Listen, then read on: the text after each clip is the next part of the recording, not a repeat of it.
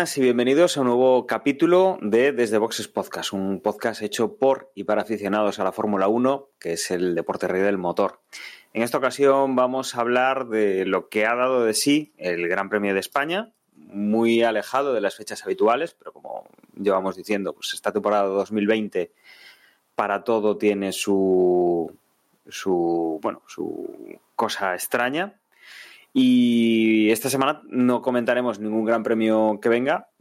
Será la semana que viene, que cuando hablaremos del Gran Premio de Bélgica, porque tenemos el segundo pequeño parón en esta, en esta locada temporada. Llevamos seis grandes premios. eh, nos mm, hemos venido ahora a España, como digo, eh, esta última semana, y vamos a hablar con eh, Emanuel y con Juan, que los tengo ahora aquí a mi lado, pues en la, en la línea telefónica de forma virtual y vamos a comentar, aparte de noticias, pues esa, esa carrera. Les saludo ahora mismito. Hola, Manuel. Hola Dani, ¿qué tal? Y tengo también a Juan. Muy buenas, Juan.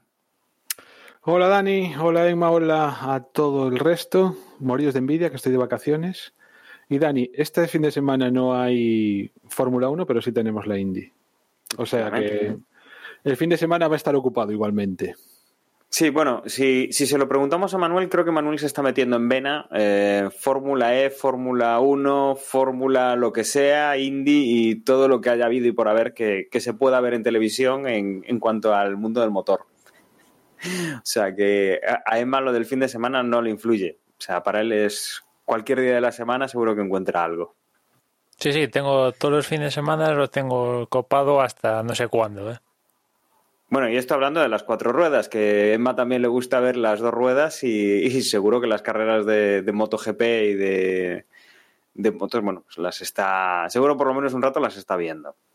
Sé que además también alguno de nuestros seguidores pues es seguidor de, de estas otras disciplinas. Prefiere, prefiere verse las motos a, a verse el previo. a escuchar a Lobato. Calla, calla, que hablando de Lobato, el año pasado se libró porque finalmente no hizo la carrera Alonso, pero iba a retransmitir la carrera. ¿Y qué creéis que va a pasar este fin de semana? Que el encargado de retransmitir en Movistar la carrera es Lobato. O sea que Hostia, la Indy le va a retransmitir Lobato. la Indy la va a retransmitir Lobato, con lo cual, si ya de vez en cuando se confunde en Fórmula 1, que es lo que se supone que controla, imaginaos en la Indy lo que puede pasar. O sea que ateneos a las consecuencias. En fin. Vaya desestriña. Bueno, pues si os parece vamos a empezar por el tema de noticias, que tenemos alguna cosa eh, que ha incluso en las últimas horas, creo que Emma nos lo retuiteaba por en Twitter, eh, algún anuncio pues de, temas eh, el- no serían legales, sino más bien bueno de, reglamento y de, de cosas eh, más alejadas un poco de, lo que es la competición en sí.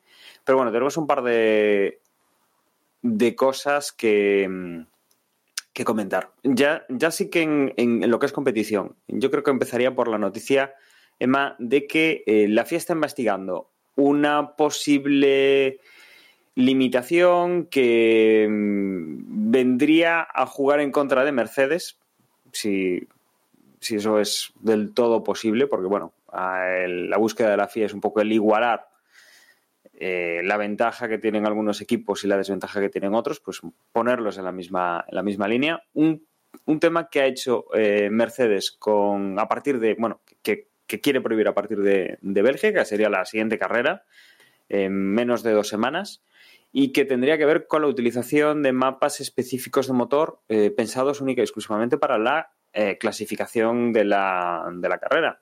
Sí, mm, después de cortarle las ventajas a Ferrari, ahora ha decidido que es bueno cortarle, o al menos esa es la intención, cortarle las ventajas a, a Mercedes.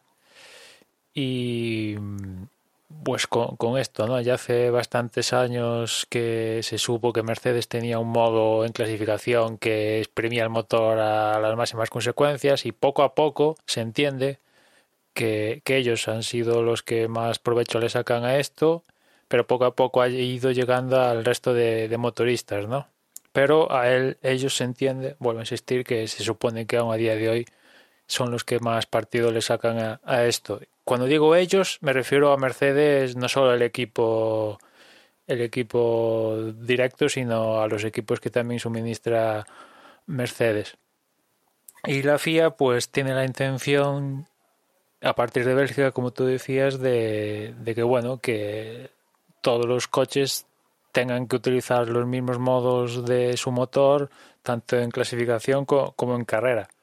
Vamos a ver cómo se acaba de plasmar esto, porque claro, eh, esto puede, pues bueno, dependiendo cómo salga la directiva técnica, eh, pues hay que acabar de... Primero se tienen que poner de acuerdo los motoristas. Si no se ponen de acuerdo todos estos, pues a tomar viento, esto seguimos como hasta ahora.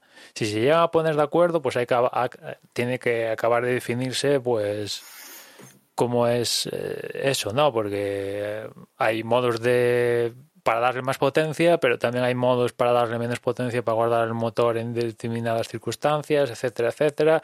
E incluso eh, se podría trampear donde, mm, por ejemplo, Mercedes, se me ocurre, un, baja un escalón sus modos de tal manera que el que, mm, que el modo normal, por así decirlo, fuera el el, el el de salvaguardar el motor, que imagino que eso es la FIA lo tiene que permitir, ¿no? Y, poner otro modo que sería más potente pues, es el estándar, ¿no? Y haría la triquiñuela de decir a, Botas, oye, que el motor está a punto de cascar, poner el modo de salvaguardar. Y resulta que, pues, bueno, me estoy liando un poco la manta a la cabeza, pero la historia e, es, esta, ¿no? De limitar el tema de los modos de, los motores a partir de, de Spa, es la siguiente, la siguiente carrera. Yo en principio diría, bueno, es que esto es una vez más modificar las reglas de, de, de jugándose el partido, ¿no? Estamos ya enfocando la séptima carrera y pues esto de modificar las reglas cuando está el partido en juego pues no, no mola mucho pero claro, es que viendo lo que ha pasado en esta última carrera que vamos a comentar a continuación, en el Gran Premio de España, donde los equipos es donde más vueltas en su historia han dado y las diferencias han sido tan, tan grotescas que yo creo que claudico con, con eso porque creo que la Fórmula 1 puede perder su credibilidad como deporte, porque no, no, no, es sensato plantearse un deporte donde los tres primeros doblan sistemáticamente al resto de competidores. Deja de haber competencia eh, en el deporte en sí y no, no tendría sentido plantear un deporte así donde los primeros doblan al resto de, de participantes y es un absurdo, tal como lo veo yo, con lo cual, pues, dicho esto, ojalá salga todo esto y y, y bueno, pues se limite esto y con ello pues veamos algo más de igualdad, aunque tampoco es que esto vaya a ser santo grial. Yo estoy un poco como tú, en el sentido de que son como sensaciones encontradas ante la noticia, ¿no? Por un lado, es casi como el fracaso, ¿no? Eh, cada vez que toma una medida de estas, que no es de ahora, o sea, realmente la Fórmula 1 o la FIA muchas veces no ha tomado decisiones que van en contra del equipo que que es claramente superior al resto en aras de, una mayor competitividad. No es de ahora, es de hace. No, no, me voy a remontar hasta cuándo, pero vamos, todos hemos visto que muchas veces se le han ido poniendo trabas ¿no? al, al equipo que realmente está despuntando. Entonces, lo hacen porque realmente es, es un fracaso del resto de que no son capaces de, de igualarlo, ¿no? No son, pasan años y años y años y años y no son capaces de ese gap, de reducir el gap hasta el punto de que realmente pueda haber algún tipo de competencia entre ellos, que siempre va a haber un coche que sea mejor que el otro, ¿no? Pero yo que sé, que las diferencias no sean tan claras, que en unos circuitos eh, a uno vaya mejor que el otro. Este tipo de cosas, pues hace ya bastante tiempo, hace años, diría yo, de que, que no lo vemos, que claramente hay uno que es tan superior al resto que a lo mejor en una carrera lo, lo, vemos así. Por eso me parece que, por un lado, es como rendirse ante el fracaso de la Fórmula 1. Y entonces, si no hay otra manera de generar esa competitividad, pues me parece bien que se tomen este tipo de decisiones. Lo que pasa es que también me resulta muy triste porque es como penalizar el ingenio, ¿no? Es. Eh, la Fórmula 1 no es solo cuestión de pilotos, es una labor de equipo, están ahí todos los ingenieros y a lo mejor es la la vena técnica, ¿no? Que, que, también corre por mí, que no tiene absolutamente nada que ver con, con, estos ingenieros aeronáuticos, ¿no? Que imagino que son sobre todo los que los que diseñan este tipo de coches. Bueno, también obviamente habrá mecánicos, pero vaya. Todo, todo ese ingenio, todo ese romperse la cabeza, todo ese buscar, pues es como son normas que van en contra de, de toda de, de todo eso, ¿no? De toda esa inteligencia que, que demuestra un equipo y por eso las sensaciones son encontradas. Si luego encima lo sumamos a que lo hacen en medio de la temporada, pues queda como muy mal. O sea, a lo mejor yo este tipo de medidas me parecen mejor cuando son antes de empezar una temporada eh, que tomarlas ahora, ahora a la mitad. De todas maneras, ya se pueden dar prisa porque es lo que acabas de decir, ¿no? El, premio de, el, el Gran Premio de Bélgica es el próximo que nos toca, quedan 15 días ya se pueden apurar a ponerse de acuerdo y todo esto si realmente lo quieren tomar a consideración. También es cierto que si al final es una decisión que asumen absolutamente todos los equipos, pues tampoco es tan injusta, ¿no? Aunque sea en el medio de la temporada. De todas maneras, bueno, una vez que la van, a, o sea, al final la toman, pues que sirva realmente para algo y... Y si no la llegan a tomar porque no llegan a acuerdo, donde sí que la van a tomar es para la próxima temporada, porque ya no se necesitaría tal acuerdo. Entiendo yo. Pero, o sea, pero que sirva realmente para algo, porque lo que sería muy triste es que tomaran este tipo de decisiones y no sirviese para nada. Yo ya no digo que gracias a tomar esta decisión vaya a haber un campeón que no sea Lewis Hamilton. Además, así de claro lo digo, ¿no? Como lo decía José el otro día. Es que ya ni siquiera vota ser rival para. No, no, si esto va a hacer Entonces, que Mercedes deje de dominar la Fórmula 1, pues francamente no lo creo. Que quizás en vez de sacarle eso, o sea, que... un segundo le saque cinco décimas en clasificación al tal, pues igual sí, pero a ver, es como tú decías, es un consuelo aquí, es asumir el fracaso, ¿no? Como tú decías, pues sí, es limitar, pues al final hay un mérito en Mercedes, ¿no? Que se entiende que todo lo que hacen es legal, ¿no? a diferencia de lo que supuestamente decía Ferrari, que era una legalidad o ilegalidad y de acuerdo, ¿no? Pero se entiende que lo que hace, ha hecho Mercedes está dentro de las normas, ¿no? Y tiene un mérito en conseguir pues que su coche sea una auténtica, un misil. Estamos en la séptima temporada desde que ha entrado en funcionamiento la era híbrida y yo creo que tienen, es más ahora cuando tienen más ventajas sobre el resto de rivales que cuando empezaba esto a funcionar casi. O sea que es un poco un, sacrilegio. Y, igual la FIA está un poco, viendo lo que ha pasado esta temporada, ahora mismo está diciendo, joder, ¿no sería mejor permitir que Ferrari eh, siguiera haciendo sus piripecias con el motor y ya después... Porque Ferrari ha salido del mapa directamente a raíz de, de, del tema del motor, a, a, se ha esfumado, ¿no? No, como tomar, tomar ese tipo de decisiones sí que generaría un, un, caos enorme. Pero, pero, el caso al final es que fruto de esta ventaja que goza Mercedes y que por milagroso que parezca Verstappen es capaz de inmiscuirse entre estos dos, eh, yo creo que cara al campeonato la, la, la riada de aficionados que han dejado de ver la Fórmula 1 en esta época de Mercedes pues es eh, mastodóntica, yo creo. Al igual que en la época de Schumacher, que el tío ganaba todos los días, pues también era mastodóntica y fue cuando empezó, se hicieron cambios y bueno, fue cuando llegó Alonso y tal. Y esto es cíclico casi en la Fórmula 1. Antes fue Williams, antes fue después ahora Red Bull, antes de tal McLaren, todos tienen su época de tal, pero esta de McLaren perdón, esta de Mercedes está durando demasiado, ¿no? Ya van por siete años con visos a que sea un octavo fijo, ¿no? Porque el próximo año continúa lo de este.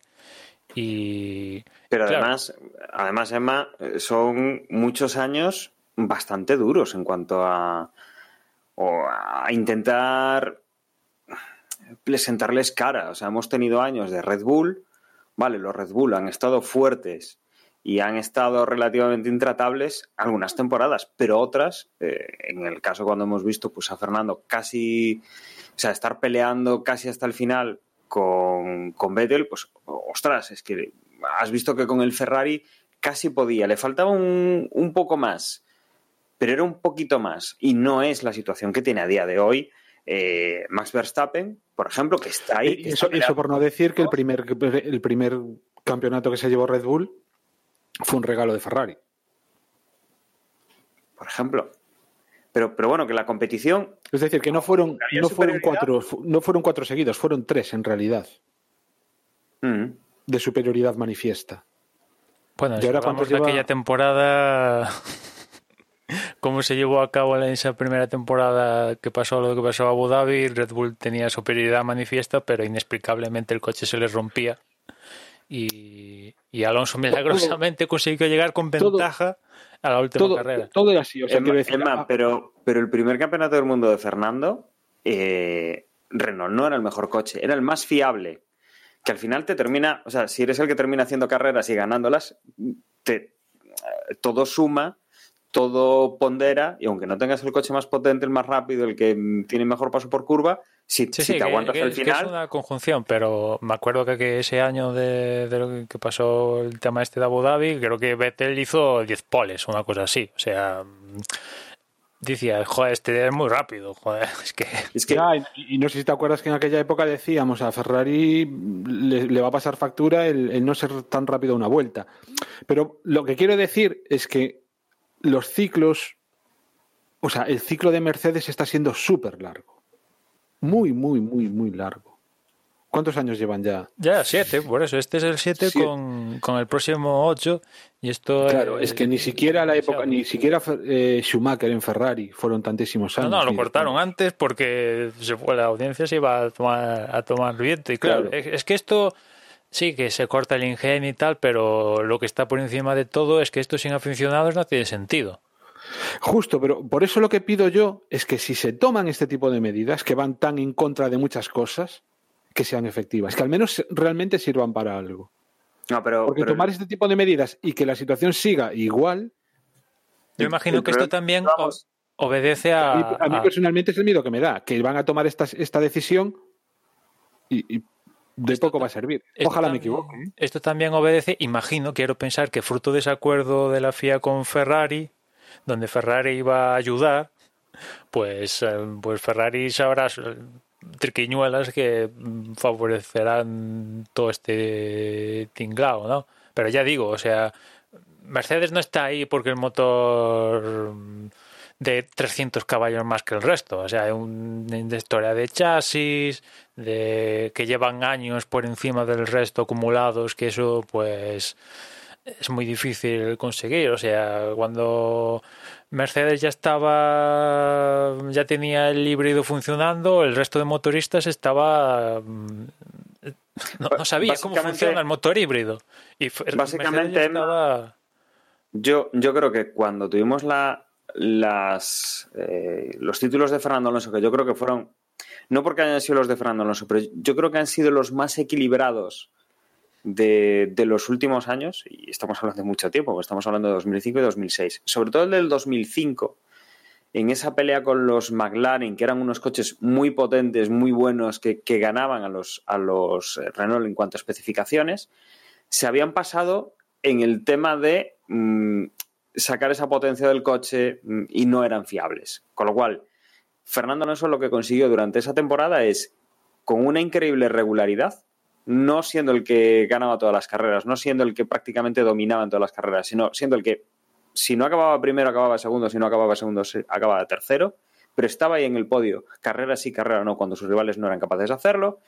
Ahí digamos que había una lucha entre el que era fiable y el que tenía el coche más potente o conseguía sacar más del coche. Y ahora lo que tenemos es que Mercedes tiene los coches prácticamente más fiables que son, son más potentes pero no necesitan ser más potentes. Es decir, si Mercedes tiene mil caballos y Ferrari tiene mil caballos, pero en Ferrari para lograr esos mil caballos tienen que forzar la mecánica para que esos mil caballos sean peligrosos para que el coche termine la carrera o que tengan que, ponerse en modo de ahorro eh, para no destrozar el coche, Mercedes realmente, o sea, no tiene que demostrar que tiene más que el equipo Ferrari. Simplemente tiene que demostrar que puede conservarlo. Que esa es otra, que justo se da la casualidad que estamos en la época donde los coches son más fiables de toda de los 70 años que llevamos de Fórmula 1, pues justo estamos en la época donde los coches son más, fiables.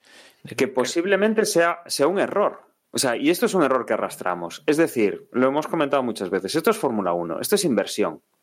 Y han ido lastrando presupuestos y han dicho, oye, nada de gastar un coche, un motor por carrera. Vamos a gastar tres por año. O sea, claro, no puedes forzar. Coches que antes podías forzar, podías exprimirlo, podías romperlo y podías competir de otra manera. A ver, que igual ese coche, igual Mercedes, mm, al cabo de 20 carreras en un año, eh, el resultado es que esos 20 motores que he utilizado, por precaución, simplemente, esos 20 motores te duran otros 5.000 kilómetros cada, cada motor. ¿Qué más da? Eh, Ferrari ha conseguido hacer las mismas 20 carreras, han conseguido la misma potencia y sus coches, cualquiera de los motores que han utilizado en esas 20 carreras, no duran ni 5 kilómetros más que una carrera. Pero la carrera la han hecho. Claro, de repente pones que cada motor tiene que durar, pues eh, si son 21 carreras, 7 carreras de media. Todo esto hay que, hay que conjugarlo con el tema de la crisis económica, que ahora hay que ahorrar costes. Claro, es que antes era todo ilimitado. Pues, claro, Emma, pero no te, digo, no te digo que no tengo un porqué, pero te digo que todo lo que hemos ido haciendo en los últimos años hasta ahora es, por un lado, sacar dinero de la Fórmula 1, limitar eh, cierto nivel de tolerancia a fallos, y por otro lado, lo que estamos haciendo, y es así de absurdo, porque ya no es año a año, sino es, coño, es carrera a carrera. O sea, me estás diciendo que llevamos seis carreras y en la séptima quieren inventarse pues un nuevo fuera de juego. O sea, esto en fútbol no lo haces. O sea, en el minuto 40 no paras y dices, a ver, un segundo, por favor, venid aquí, que vamos a explicaros una nueva norma que hemos metido. Porque es que vemos que este equipo, o sea, tú imagínate, el, que fue el Bayern el otro día al, al, Barcelona. Mira, es que lleváis cinco goles de ventaja. Vamos a ver, hemos inventado una regla con el cual eh, cada dos pases del Bayern el, el, Barcelona tiene que recuperar la pelota. Joder, no, no. O sea, eh, es que al final es una tontería lo que estoy diciendo, pero es que estamos cambiando las normas al momento, porque ahora es que no nos gusta lo que está pasando. Oye, no hemos conseguido que Mercedes, después de siete años, no siga dominando. Pues vamos a meter una norma ahora, aquí, a calzador. No es una infracción del código, no es algo que no esté ahí. O sea, estamos metiendo una norma para decir, mira, vosotros no podéis hacer esto. No podéis porque es que... Es, es que yo creo que no hay una... Yo, o sea, es todo, es absolutamente todo. Lo decía Emma antes, es la crisis económica, tal, pero es que ahora mismo es cómo se diseñan los coches. O sea, simplemente ha llegado un momento también en que como no tengas un, túnel del viento fiable, pues estás vendido. Porque, o sea, ¿cuántas veces hemos dicho, no, es que, es que teníamos unos errores en el túnel del viento y entonces el coche ya no corre? No, no se pueden hacer test no, es decir, es, todo el ecosistema. Está, está todo el ecosistema plantado de una manera que prácticamente se ven obligados a tomar este tipo de artificios para poder intentar mm, romper eh, inercias que, que, llevan muchos años. Y entonces, yo lo que digo es, ya que hay que tomarlas, pues ojalá, ojalá acierten, ¿no? Ojalá acierten con las medidas y, sirva de algo. Ahí la Fórmula 1 como entidad se tiene que plantear cuál es la prioridad. La prioridad es el aficionado. Eh, carreras excitantes, es que al final toda la pasta que sacan y que reparten entre los equipos lo obtienen de, los aficionados. Los aficionados mediante que ven la tele y las teles pagan, los que van al circuito, ahora no, pero los que van al circuito, sponsors que pagan para que la gente vea las publicidades, todo el aficionado. Y claro, cuando el aficionado dentro de las prioridades no es la número uno, que si el primero va no sé qué, que quiero montar mi chiringuito, ahí va que si después quiero eh, que la prioridad es, sí, la Fórmula 1 es en la, en la pirámide del motor, es la número uno y que eso derive en, en la calle. Y cuando eso pasa a ser la prioridad y no, pues pasa en, eh, eh, eh, pues lo que estamos viendo, ¿no? Claro, es que eh, también, a ver, estamos hablando de esto eh, mm, sabiendo que hay un cambio importante de reglamento que se entiende con el tema financiero, con el cambio técnico de los coches, esto va a cambiar. Pero claro, es que con esto del COVID nos vamos a meter en que nos vamos a papar un 2021 como este 2020. Ahí es donde hay que empezar a aplicar y hay que cambiar. Es que si no, al final, eh, es que nos quedamos en Fórmula 1. Es que, ¿qué, qué, eh, a ver, nosotros lo veremos. Ostras, yo tengo mis dudas, joder, para ver que siempre pasa lo mismo, que al final acaban todos doblados, pues tengo otras cosas que ver en la televisión, que está plagada de movidas para ver eh, en directo, en diferido, documentales y demás podcasts y demás historias. O sea, para tragarme una cosa que ya sé que va a pasar más o menos, pues...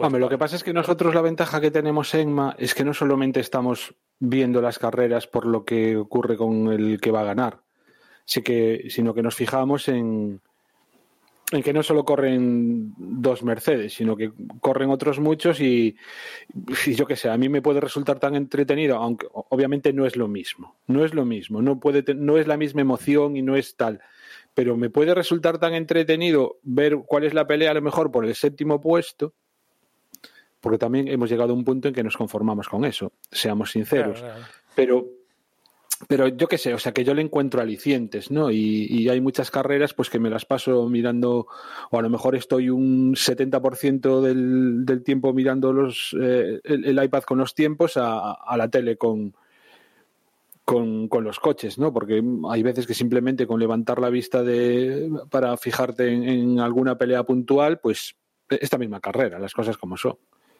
Yo Claro, no voy a decir que me haya aburrido, porque no me aburrí, porque para nada me aburrí, pero realmente mm, es muy fácil hacer un resumen visual de esta carrera, creo.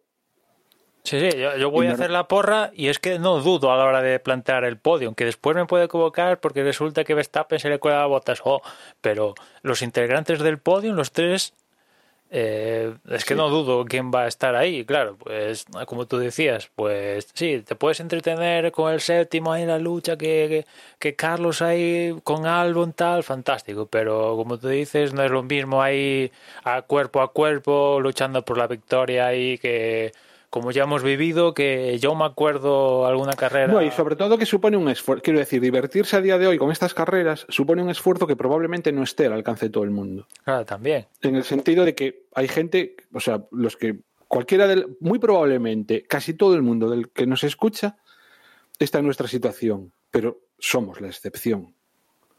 En el sentido de que la mayoría de aficionados, pues no ve no ve las carreras como las vemos nosotros. Y eso hablando que no hay ningún deporte que te garantice el 100% del tiempo viéndolo, entretenimiento del 100% de, de lo que pase, ¿no? Pero claro, es que aquí hay problemas mm, vamos, mm, yo creo que al final, volviendo al tema de, de los mapas motor de Spa, que, que no es la... que ojalá Red Bull o, u otro saliera fantástico, sin tener que recurrir a esto de durante la temporada, tener que darle tijeretazo al tema de, de los mapas motores, ojalá. Pero resulta que, que hay que meterle tijeretazo porque, claro, es que y después va a venir gente que diga, y con quizás con bastante criterio, bueno, es que Hamilton ganó seis títulos seguidos, pero claro, es que era él contra casi él mismo, o sea que eso es mérito. Pues a ver, para mí sí, ¿no? Porque también hay un componente de equipo que, que Hamilton no, no es, va con un coche pica piedra dándole a los, a los a los pies ahí, ¿no? Con el asfalto, sino que hay un equipo trabajando, ¿no? Y hay dos mundiales, no solo el de pilotos.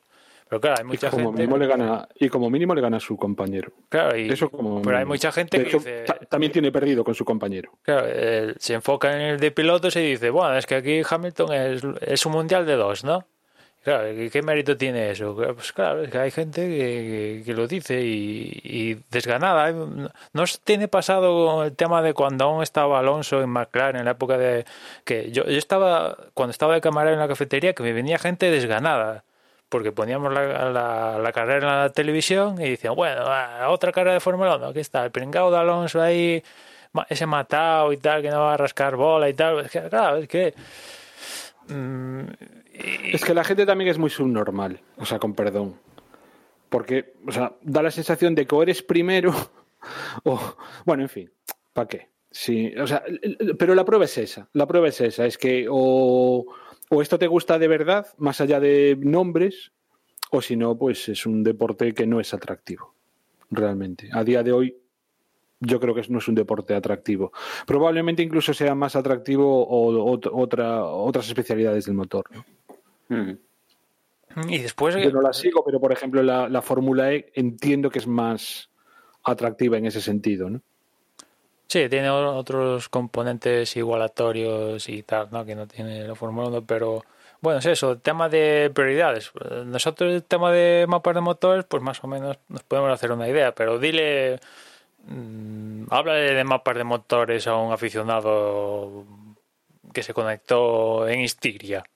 Le va a sonar a chino, ¿no? Toda esta historia de ellos, pues, eh, pues toda esta historia de vamos a hacer las cosas simples, que sean unos coches con cuatro ruedas, un piloto que intenta ser lo más rápido posible, ¿no? En un circuito, pues que hay unos componentes de que se une penalizaciones, que se une hay- el, el motor no es realmente ya desde hace siete años un motor, sino es un motor con varios componentes, que eso hay que explicarlo, que resulta que cada componente hay que utili- tiene varias varios números a lo largo de la carrera. Eh, eso sumado a los neumáticos, que afortunadamente el año pasado no simplificaron, no simplificaron el tema de los colorines. Pero claro, el tema de los colorines de Pirelli, ¿eso fue prioridad del aficionado? ¿Es- ¿O se vino arriba Pirelli? Hola, vamos, pues el ultra blando, el mega blando, el hiper blando, el ultra duro, el Pedrelli, de diferentes colorines. Pero a ver, señores, joder, que se trata de que el aficionado que se levanta y, y vea una carrera lo entienda, no que sean matemáticas de, de- de cuarto de ingeniería, joder. Lo de Pedreri me ha matado, tío. Es que, claro, es que, es que a veces se ponen ellos mismos, ellos mismos, por mucho que dicen, sí, el aficionado que tiene tal, ellos mismos le ponen piedras a- a- al asunto, ¿no? Y, y- y lo entiendo en el sentido que hay un montonazo de dinero en el tinglao y cada uno tiene sus intereses, pero el dinero proviene de los aficionados. Proviene de los aficionados y se consigue de una forma u otra, patrocinadores, promotores, televisiones, pero al final mm, llega gracias a los aficionados. Los aficionados no ven la Fórmula 1, estos tíos no hay deporte, se quedan en el paro. Es así de, de simple, ¿no? Y yo creo que nosotros como seres humanos buscamos entretenernos. Si no nos entretiene, pues hay, mira que no hay ahora cosas en el mundo para eh, entretenimiento. Es muy fácil dar al mando para cambiar o dar a la tablet para otra cosa y para ver un gatito. Es que Ostras, es un poco off topic, pero es que eh, zapineando por Twitch me encontré al, a Norris, macho, jugando al CSGO, no, al CSGO no, ¿a cuál era? Al... Bueno, es igual, a, a uno de estos de, de, de disparar en primera persona. Cenando, o sea, estaba el tío cenando a la vez que iba por ahí por el escenario disparando. Mira, es que me partía el culo de risa.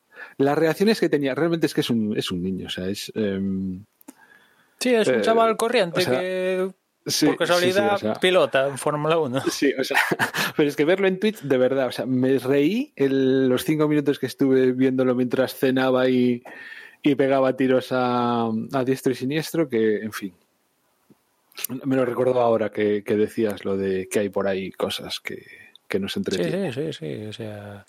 Y la, la Fórmula 1, por eso cuando el año pasado con México mm, pusieron el Gran Premio en Twitch, ahora en YouTube, pues sí, y se intentan acercar a este tipo de, de gente que conecta con YouTube, bueno, que su tele es YouTube o Twitch y tal, y intentan, pero después, claro, es que eh, tú al final, es que la comparativa con el fútbol está, pero el fútbol al final darle patadas a un balón y que entre en la portería, es muy simple, ¿no? De explicar. En cambio la Fórmula 1, sí, supuestamente es dar vueltas al circuito y tal, unas, pero en, que te empiezas hay unas paradas en boxes, que hay que utilizar dos compuestos, que no hay repostajes, que que cualquier norma pasada de la carrera anterior ya no tiene por qué ser real. Claro, es que por ejemplo. Lo que valía antes ahora ya no. Intentas explicar un partido de fútbol del 2000 y las reglas más o menos iguales.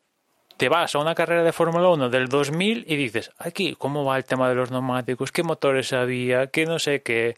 Eh, no se, no se puede extrapolar. ¿no? Porque han cambiado tanto desde. En el, estamos hablando del siglo XXI, ¿no?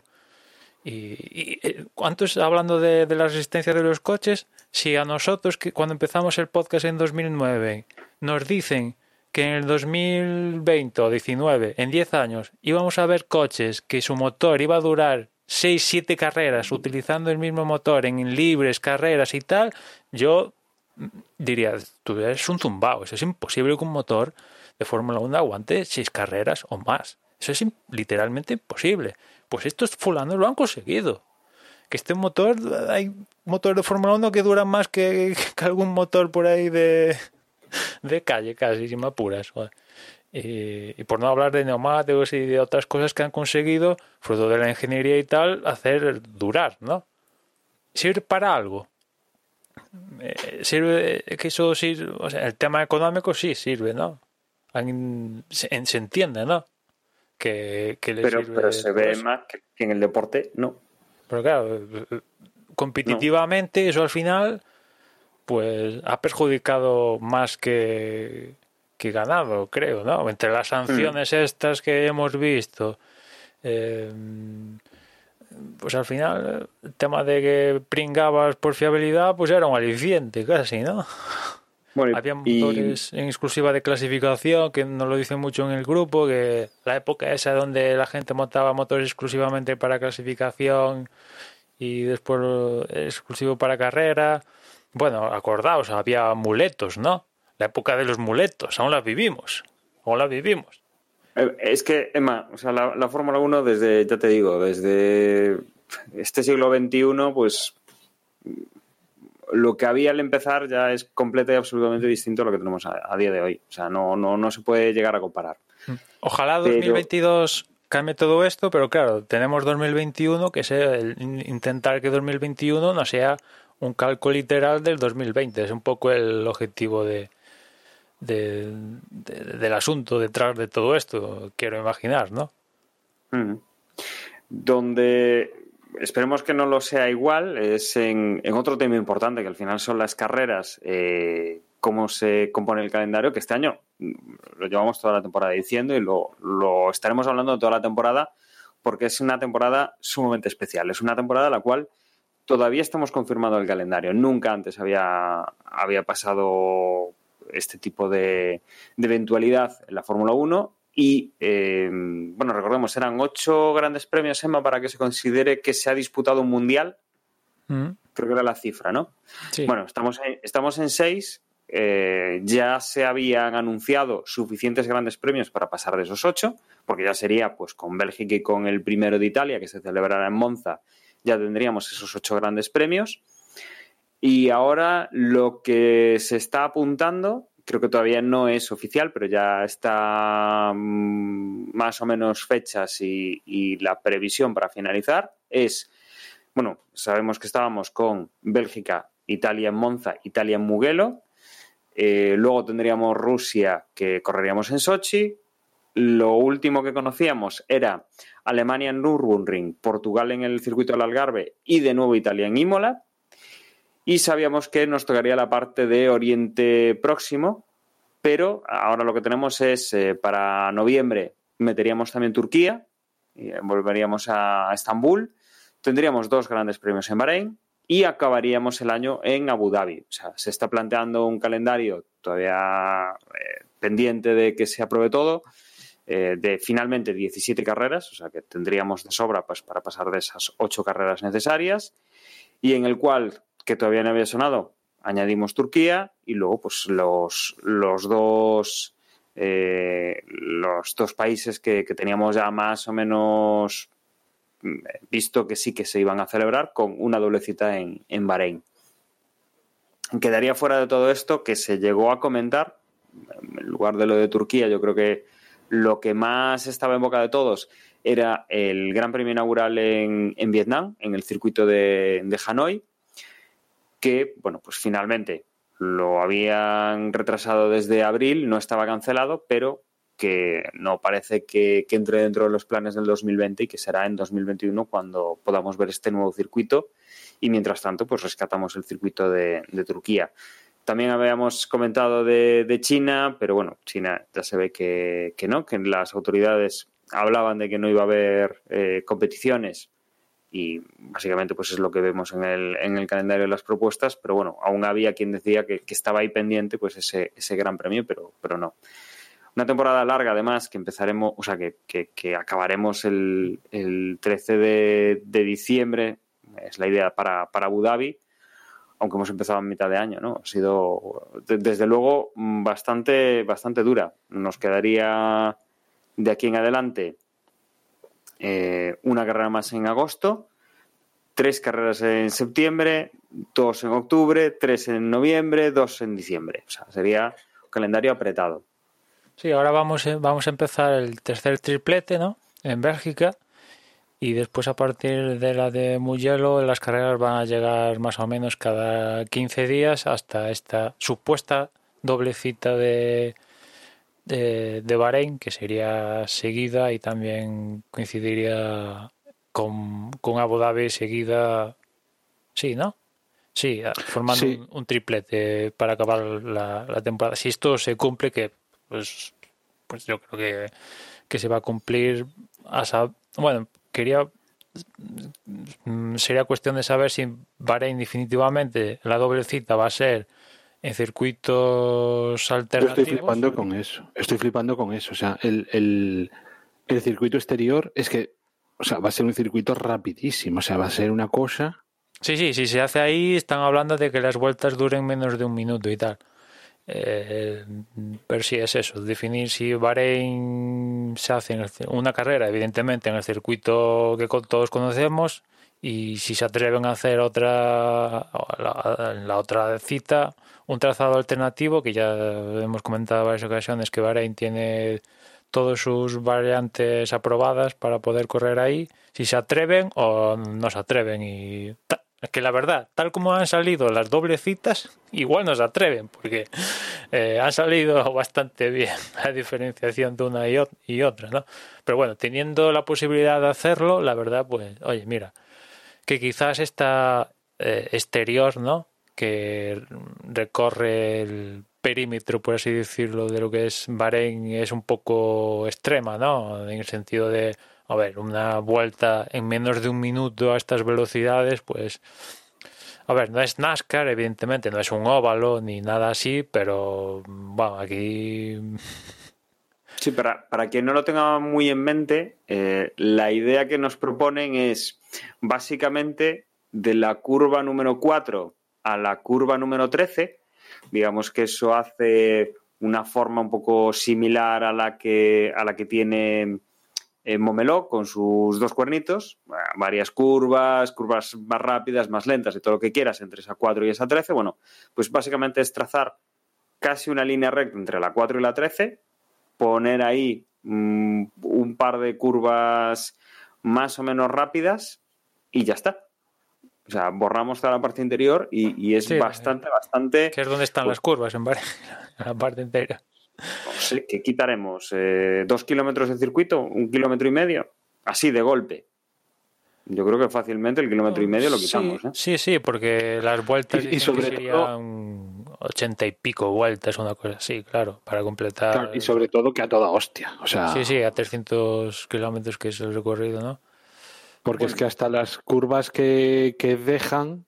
Sí, sí, la curva así más complicada es la 1. Sería la más cerrada. El resto, más o menos, son de tercera o cuarta marcha hacia adelante. Más o menos, ¿eh? Es que, es que si me apuras en alguna zona de esa parte nueva, aún casi. No es un óvalo, pero hasta, casi, ¿eh? Casi podríamos meter hasta el DRS. Hasta casi, casi seguro que hasta se lo están pensando. En Mercedes puede hacer, Mercedes y Red Bull seguro que pueden hacer toda la vuelta con DRS. Sí, al menos Verstappen. prácticamente. Seguro, estoy, estoy convencido.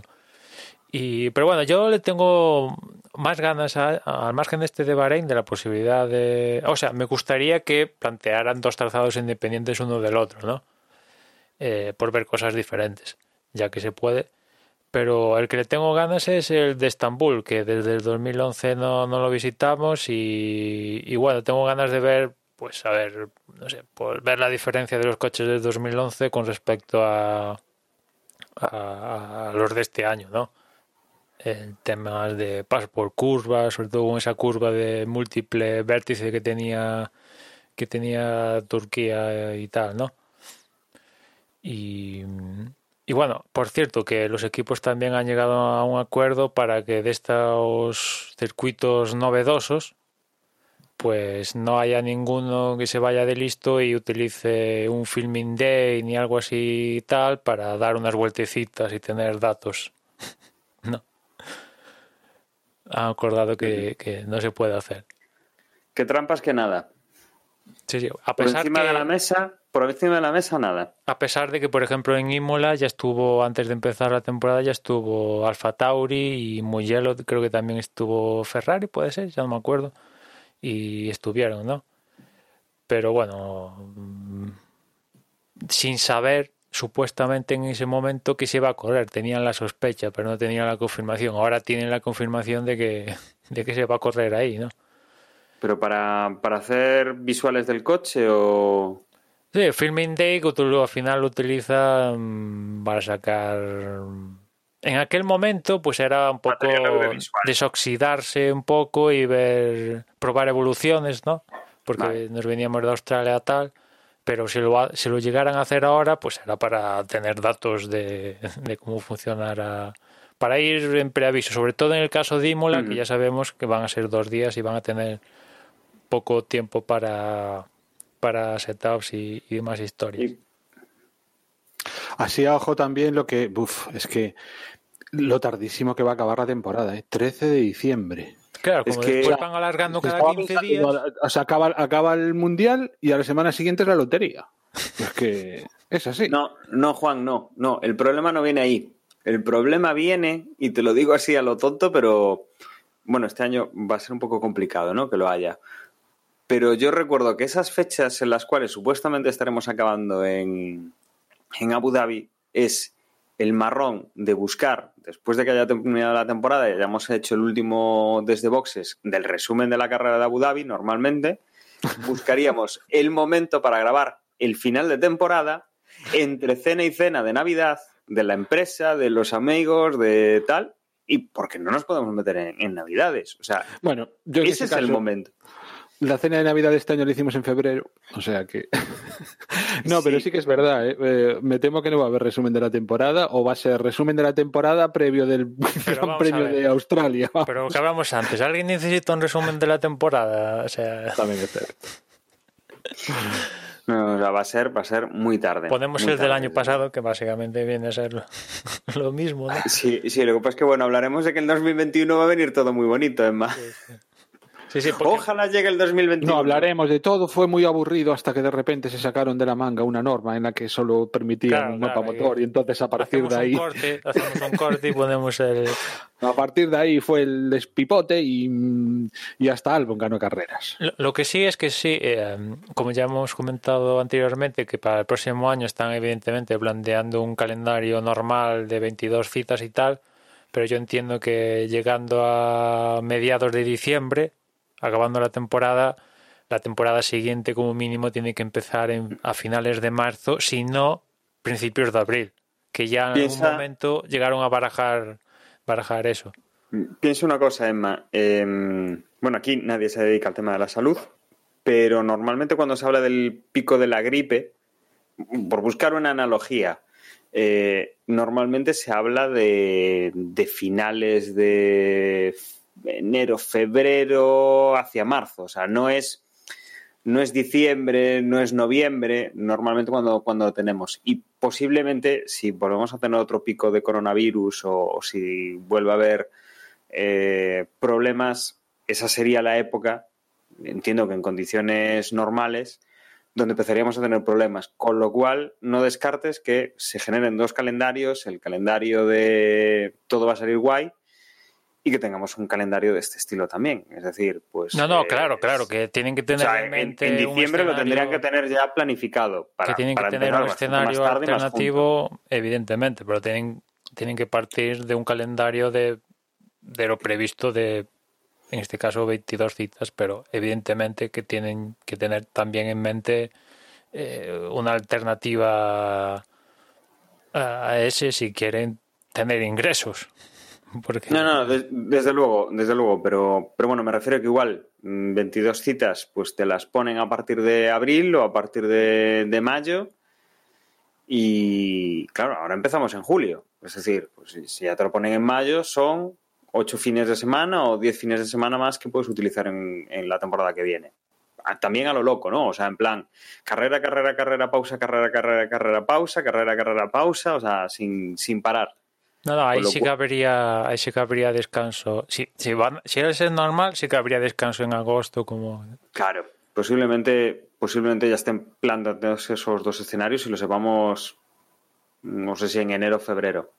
En enero febrero yo creo que tendríamos que tener noticias de, pues empezamos normal o, o- o no. Bueno, el Consejo Mundial del Motor tiene que dar el visto bueno al calendario. No sé cuándo es la próxima reunión, no lo tengo aquí, pero diría que en diciembre, finales de noviembre, diciembre, ya tiene que dar el visto bueno a los calendarios del próximo año. O sea que ahí ya vamos a saber el punto de partida, que después, según evolucione No, la sí. situación y tal, lo Tema, cambien. lo que dices tú, o sea, va a haber un calendario normal.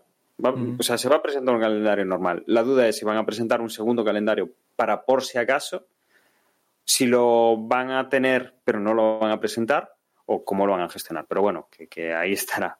O sea, seguro que, Hombre, que lo ya hay lógico un plan sería de- eso. ¿eh? Ya hay un plan de contingencia para el año que viene, seguro. Ya lo están. Lo lógico sería que no lo presentaran, o sea, que será que lo tengan, pero que no lo presenten. Sí, sí, porque Depende uh, de Depende de cara, cuándo lo vayan a de cara a inversores no es muy guay esto de... de- Bueno, oye, mira, no, no, no, no, no. Todo lo contrario, Emma. Todo lo contrario. De cara a inversores, si tú llegas. O sea, los inversores ya saben que el año que viene puede haber un marrón. Ya lo han visto este año, ya ha habido este año un marrón. El, el año que viene van a preguntar: Oye, ¿hay un plan B? ¿Hay una Fórmula 1 plan B para si estamos dos meses parados cuando. mm, O sea, eso lo van a tener que presentar o lo van a pedir los inversores. El año que No, viene sí, pero después piden seguridad. Están los que no- promotores que no han tenido carrera este año, que ya no tener una segunda carrera, otro año sin carrera, van a decir, oye, mm, vale, que, en Italia montaste sin tal, pero vale, mm, eh, sabiendo todo pero- esto, vale, hacemos la carrera sin público, pero venís. Claro, y, ¿y qué haces con España, por ejemplo? Que se me ocurre que es el que el año que viene tiene que renovar. ¿Qué haces con España? O sea, al- algo, tienes que dar. O sea, mm, veo lo que tú dices, ¿no? De no decir, "O- oye, bueno, es que igual el año que viene no corremos eh, con público, que es donde hay el, el ingreso en los circuitos. O sea, es donde ganan los circuitos. Porque si no, lo único que tienen que hacer es pagar a la Fórmula 1 para que se corra allí. Y el dinero lo recuperan con, con, Claro. con los ingresos de, la, una- de la taquilla. Una prueba de eso, ¿no? De- dijeron que intentarían para Mugello, a partir de Mugello, en un cierto porcentaje, intentar el tema de, de público, porque... Italia, Italia, si no leí yo mal el otro día, hasta mediados de octubre está en estado de alarma, ¿eh? O sea, hay, Eh, bueno, pero lo- hay excepciones, ¿eh? No es la primera Claro, vez que no, no, no, pero bueno, en la Fórmula 1 pero- les dan excepciones. Pero me refiero, o sea, en España la hemos eliminado el estado de la alarma, hemos salido de él hace bastante tiempo ya. Pero en Italia siguen, a día de hoy, y seguirán en octubre, con lo cual, bueno, o sea, las cosas van a ser complicadas y, veremos lo que presentan. Yo creo que aquí nos podemos hacer todas las eh, todos los castillos en el aire que queramos hacer, pero bueno, mm, yo creo que va a haber varios escenarios y que se va a presentar un plan B. Si no se presenta al público, por lo menos en el Consejo va a estar presentado. Y pues se va a decir, bueno, este es el plan A, pero el plan B, por si acaso, ya lo vamos hablando. Pero- es que tampoco necesitan. Acuérdate que cuando cambiaron cuando empezamos la temporada dijimos que llegaron a un acuerdo que la Fórmula 1 y la FIA a discreción podían elaborar el calendario a cuando quisieran, sin rendirle cuentas a promotores, ni equipos, ni... Ah, no, no, no, no, claro. No, en ese sentido, o sea, bueno, yo me refiero a que lo llevarán al Consejo y toda la historia. O sea, lo aprobará la FIA y la Fórmula 1. O sea, son los dos entes que hay aquí, ¿no? O sea, la, la Fórmula 1 que es el negocio y la FIA que es la, la federación que, que, lo regula, ¿no? Pero bueno, ya luego lo de los inversores, el cómo, cómo paguen a los circuitos o cómo cobren a los circuitos o tema de televisión es otra historia. Por, es, por, negocio puro y duro y es un problema que tiene la FIA, es la Fórmula 1, no la FIA. Hablando de bueno. temas de, de televisión, eh, estaba leyendo que llega, han ampliado el acuerdo que tenían para los derechos televisivos en República Checa y en Eslovaquia y me diréis, ¿y qué pinta la República Checa y Eslovaquia aquí?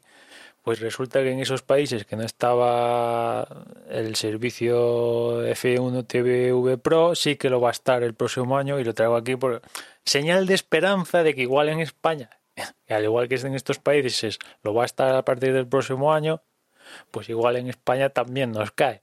Por soñar que no quede. Habrá que verlo, porque el contrato acababa este año y todavía no sabemos nada, ¿verdad? Uh -huh.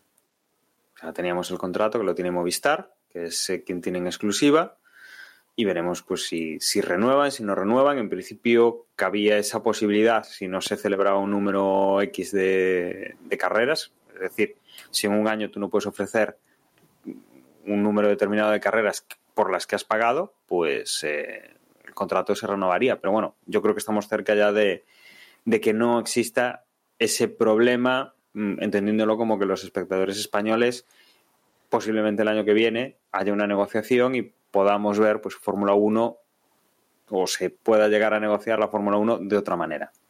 Esperemos pues ya ves, yo soy yo soy bastante pesimista, sobre todo perdón, sobre todo teniendo en cuenta que el año que viene va a estar Fernando Alonso.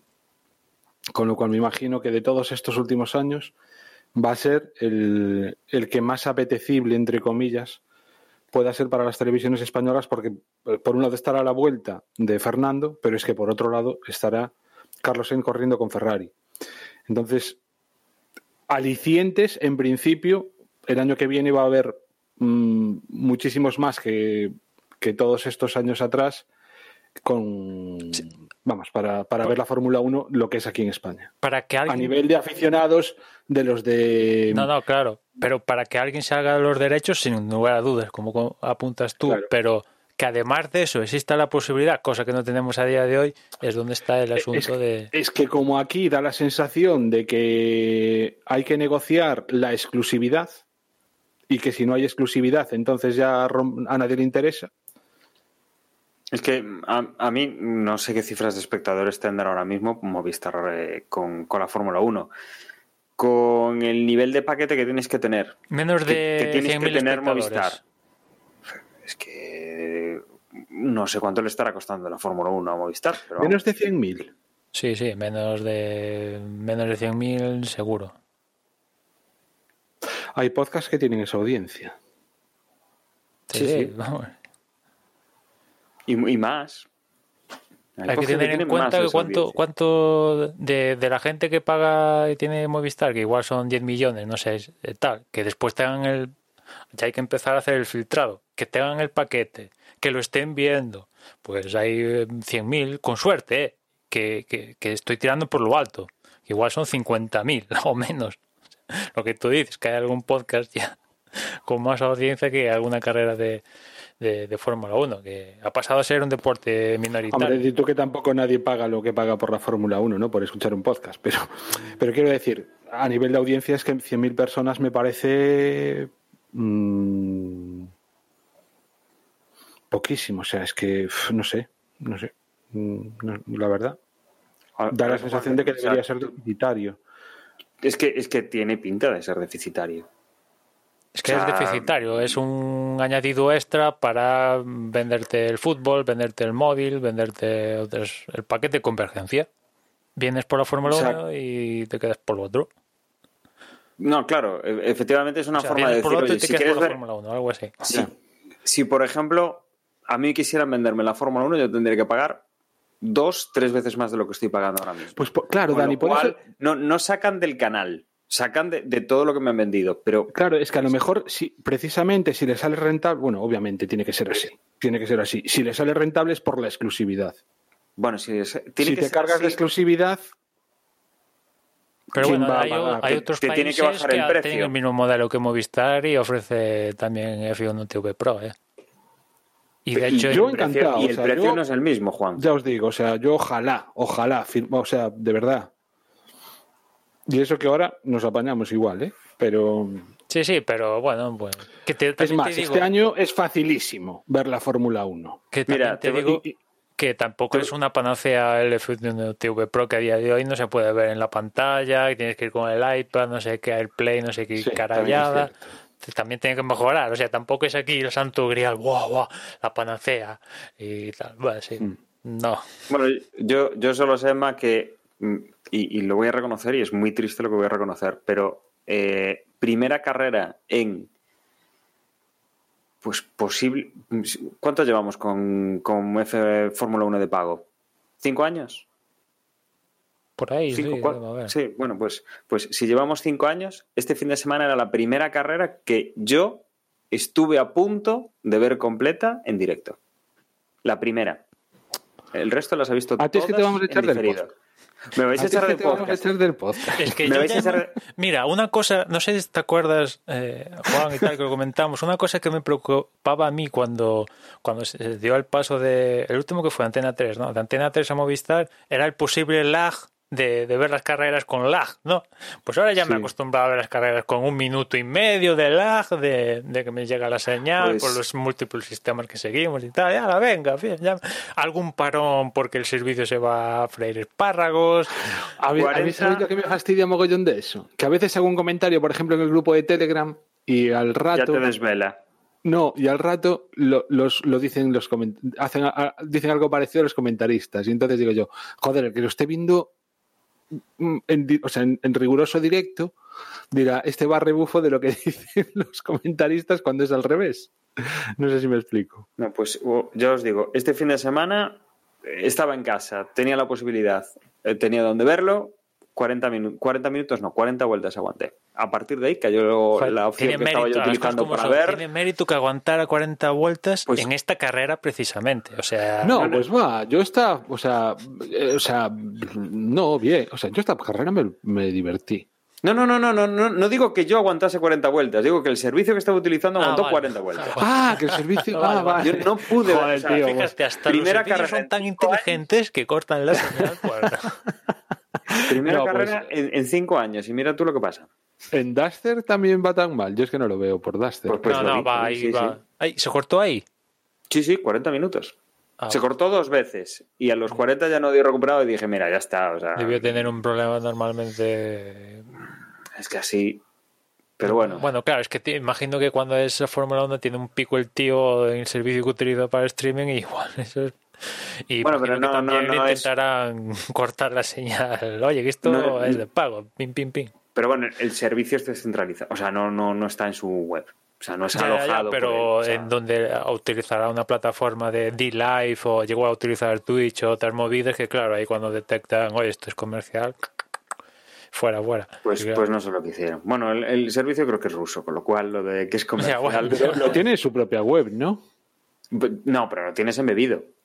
O sea, aunque tú lo tengas en, claro. Lo tú lo tienes en tu web, cargado, lo, lo está todo por otro lado. descentralizado. Es que no, no lo he visto nunca, si os digo Está todo verdad, descentralizado, ¿eh? todo tal. Pero sí, es muy cómodo, la verdad, es muy cómodo, ¿no? Si no tienes a mano, pero claro, si se corta, es una, como decía antes, una de las cosas cuando pasábamos del TDT a esto, decía, va, si se me corta, hostia, yo que quiero verlo en directo, es que digo, ya me, me pongo de mala leche, digo, eh, y ahora ya, va, venga, se corta, pues nada, lo vuelvo a poner, un minuto y medio de retraso, no pasa nada, aquí, venga, va. Que me spoilean en el grupo, no pasa nada, esto es ley de vida.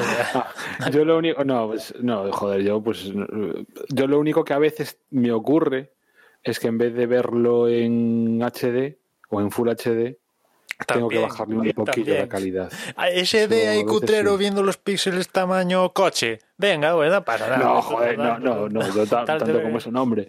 Llegado el momento ya para eso, me lo pongo en el, en el iPad o en el móvil. Pero y- sí, sí. Y ahora que están retransmitiendo las carreras en 4K y nosotros ahí, venga, va, pues hay que aguantar con el SD ahí el salchichero, pues aguantamos. Todo por sea, todo por ver la Fórmula 1, que, que casi nos tenían que de por vida ofrecer el servicio, que estamos haciendo un bien por la Fórmula 1 que, que no está No, lo más triste, lo más triste es que estamos deseando poder pagar de verdad y no lo que pagamos, porque yo a mí, o sea, el servicio que, que tenemos es pagando. Lo que pasa es que no es pagándole en este caso a Movistar. Yo a mí me encantaría poder pagar a alguien por tener una calidad, la calidad que se merece la Fórmula 1. Lo que pasa es que a mí precisamente lo que me mata es esa exclusividad.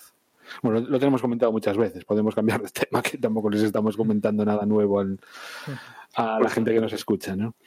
Bueno, por, por ir cerrando un poco la, la parte de noticias, que ya llevamos bastante tiempo, eh, bueno, una, una cosa importante, Emma, lo que comentaba yo de más burocrático, tenemos ya equipos que han, que han confirmado que firman el nuevo acuerdo de la Concordia.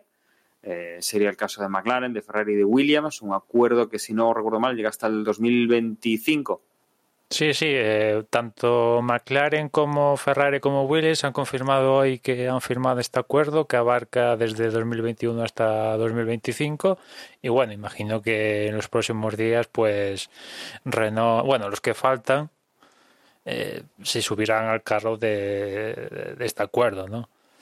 Eh, es curioso, viendo los comunicados de hoy de McLaren, Ferrari y Williams, pues ves que el, más institucional, no sé por qué, ha sido el de Ferrari, donde han formado parte del, del comunicado pues Chase Carey, eh, Jan Todd, aparte del, del preside, el CEO de, de Ferrari, mientras que en McLaren y en en Williams pues ha sido Claire Williams y Zach Brown comentando que super mega guay, que entramos en una nueva era super chupi, super fantástico, ¿no? Es un poco ahí el nivel de Ferrari y el resto, ¿no?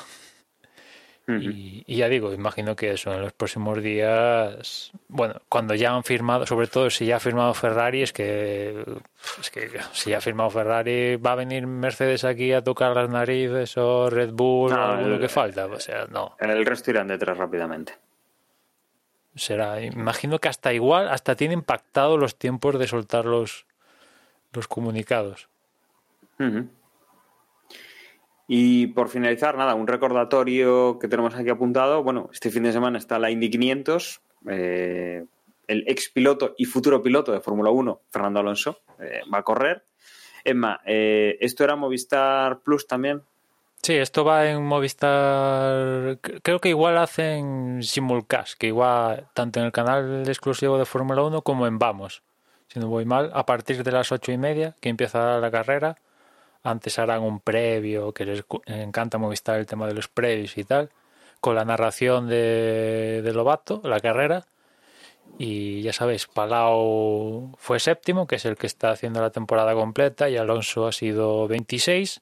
La pole la hizo Marco Andretti, y bueno, pues vamos a ver qué tal la carrera, que seguramente sea la última ocasión de ver a Alonso intentando el reto de la triple corona, porque mm, mientras dure el tema con Renault, pues no va a tener ocasión de, de, disputar la, la misma, ¿no? Ya y él mismo ya también a Vitebull que está poniéndole dos velas para que Alonso no tenga ningún accidente, pues han dicho que nada, 100% concentrado en, en Renault.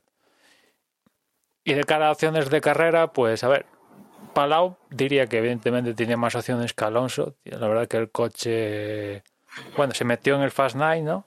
Los nueve más rápidos.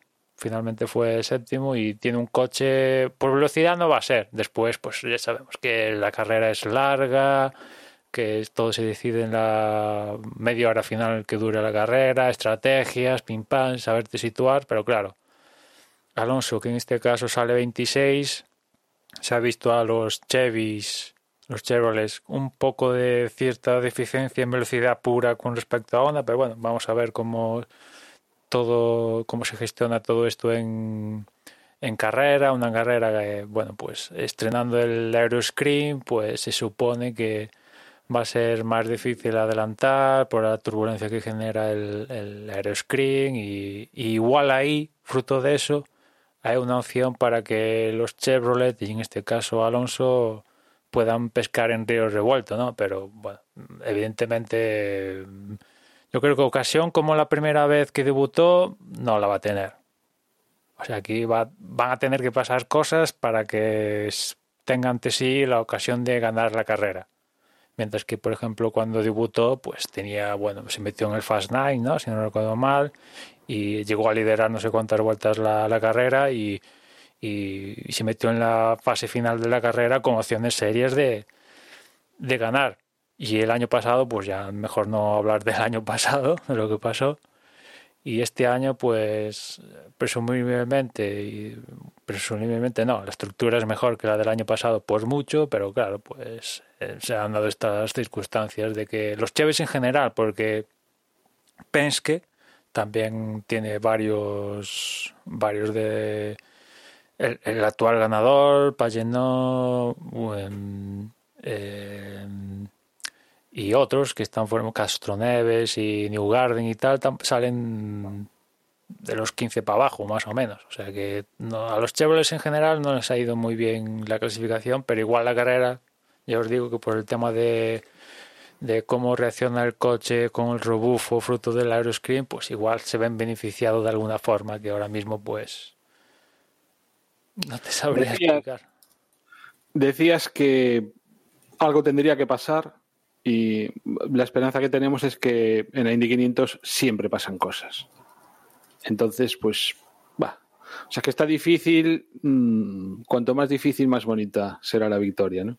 Y luego, por otro lado, tampoco nos olvidemos de Palau, que, oye, eh, mmm, es otro tío al que tenemos que seguir, sí o sí por lo bien que, que, lo está haciendo. O sea, yo la verdad la Indy este año no la he seguido casi nada. Sabía que había un español por allí, pero no le había prestado ninguna atención y me, pues justo claro, llegó la prueba. En, en eso sí que me reconozco que soy tan casual como todos los que el año que viene volverán a la Fórmula 1 por Alonso. En este caso yo estoy en la Indy también por Alonso. Y, y, bueno, que, que, Palau no tenga publicidad en el coche, pues es, es, una prueba, ¿no? De que lo está haciendo bastante bien. Así desde fuera y, y como advenedizo, ¿no? A, a, esta categoría. Entonces, yo desde luego el domingo estaré delante de la tele para verla y me fijaré en los dos, tanto en Fernando como en, como en Palau. Esperemos que no se rompa la carrera y puedan llegar en vuelta de, del líder a la parte donde se decide, ¿no? Porque claro, Palau pues parte séptimo, ¿no? Pero Alonso partiendo del 26, pues se puede partir la carrera, vuelta doblado, ya te puedes comer un accidente, mmm, que te puede salir bien como te puede salir mal saliendo de sí, ese, a mí eso es casi es lo que más miedo me da, el, el hecho de, de que saliendo tan atrás pues tienes muchos coches por delante que te pueden que te puede, que pueden hacer que te encuentres con algún problema, ¿no? Sí. Aunque no lo busques, pues te lo encuentres. Si sales de primero, tienes aire limpio, ¿no? Y, ya, no te, y si tienes no algún problema va a ser por, por, porque digamos tú te lo buscas entre comillas. No es porque Saliendo tan atrás, pues por quitar ilusión, pero el último que ganó desde posiciones tan retrasadas, aún se la televisión era en blanco y negro, o sea que Oye, ¿se puede romper? Pues sí, pero es muy complicado. ¿verdad? A ver, es soñar. Si, si, si cualquiera de nosotros, entiendo. Oye, si consigue si nos jugáramos dinero, no lo pondríamos si en Fernando. la victoria, apostaríamos, 26, apostaríamos con, por otro. Partiendo 26 con el Chevy, más épico no puede ser. Uh -huh. Ahí está. O sea, por eso, claro. Más épico no puede ser. Pero... No, no, no, no tiremos la toalla antes de empezar. Bueno, está haciendo la carrera, que el año pasado, el desastroso gestión del año pasado, ni, ni, ni en carrera estuvo, al menos, pues para estar en carrera, que ya, ya es bastante ganancia, ¿no? Estar en, en la carrera en sí. Ya sabéis, el domingo 23, a partir de las ocho y media, se da el pistoletazo de salida a la carrera. Bueno, y dando ya paso al Gran Premio de España que se ha disputado este pasado fin de semana, Emma, nos vamos a la clasificación. Pues mira, en la clasificación, por hacerlo un poco diferente, porque resumiendo, ha pasado un poco lo mismo de siempre. Es decir, pole para Hamilton, Bota segundo, le intentó discutir la pole, pero no pudo. Tercero Verstappen, cuarto Pérez, que volvía, por cierto, volvía del tema de, del parón de dos grandes premios por el tema de, del COVID, volvía, fue cuarto, su compañero Stroll quinto, Albon sexto, Carlos séptimo, octavo Norris, Charles Leclerc noveno y cerrando el top ten Gasly. Y, y los demás un poco más de lo mismo, es decir, Vettel otra vez se volvió a quedar en Q2, en esta ocasión ninguno de los Renault consiguió pasar a Q3 y en Q1 se quedaron los habituales, ¿no? Los Alfa Romeo, eh, los Haas y tal.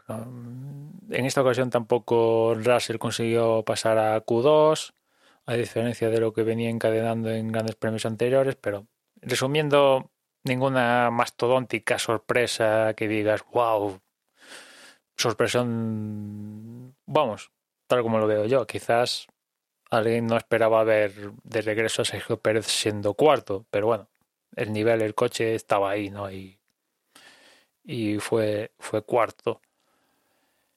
Una pole más para Hamilton. El tío no se cansa de hacer poles. Desde luego va camino, va camino de récord este hombre, pero récord absoluto.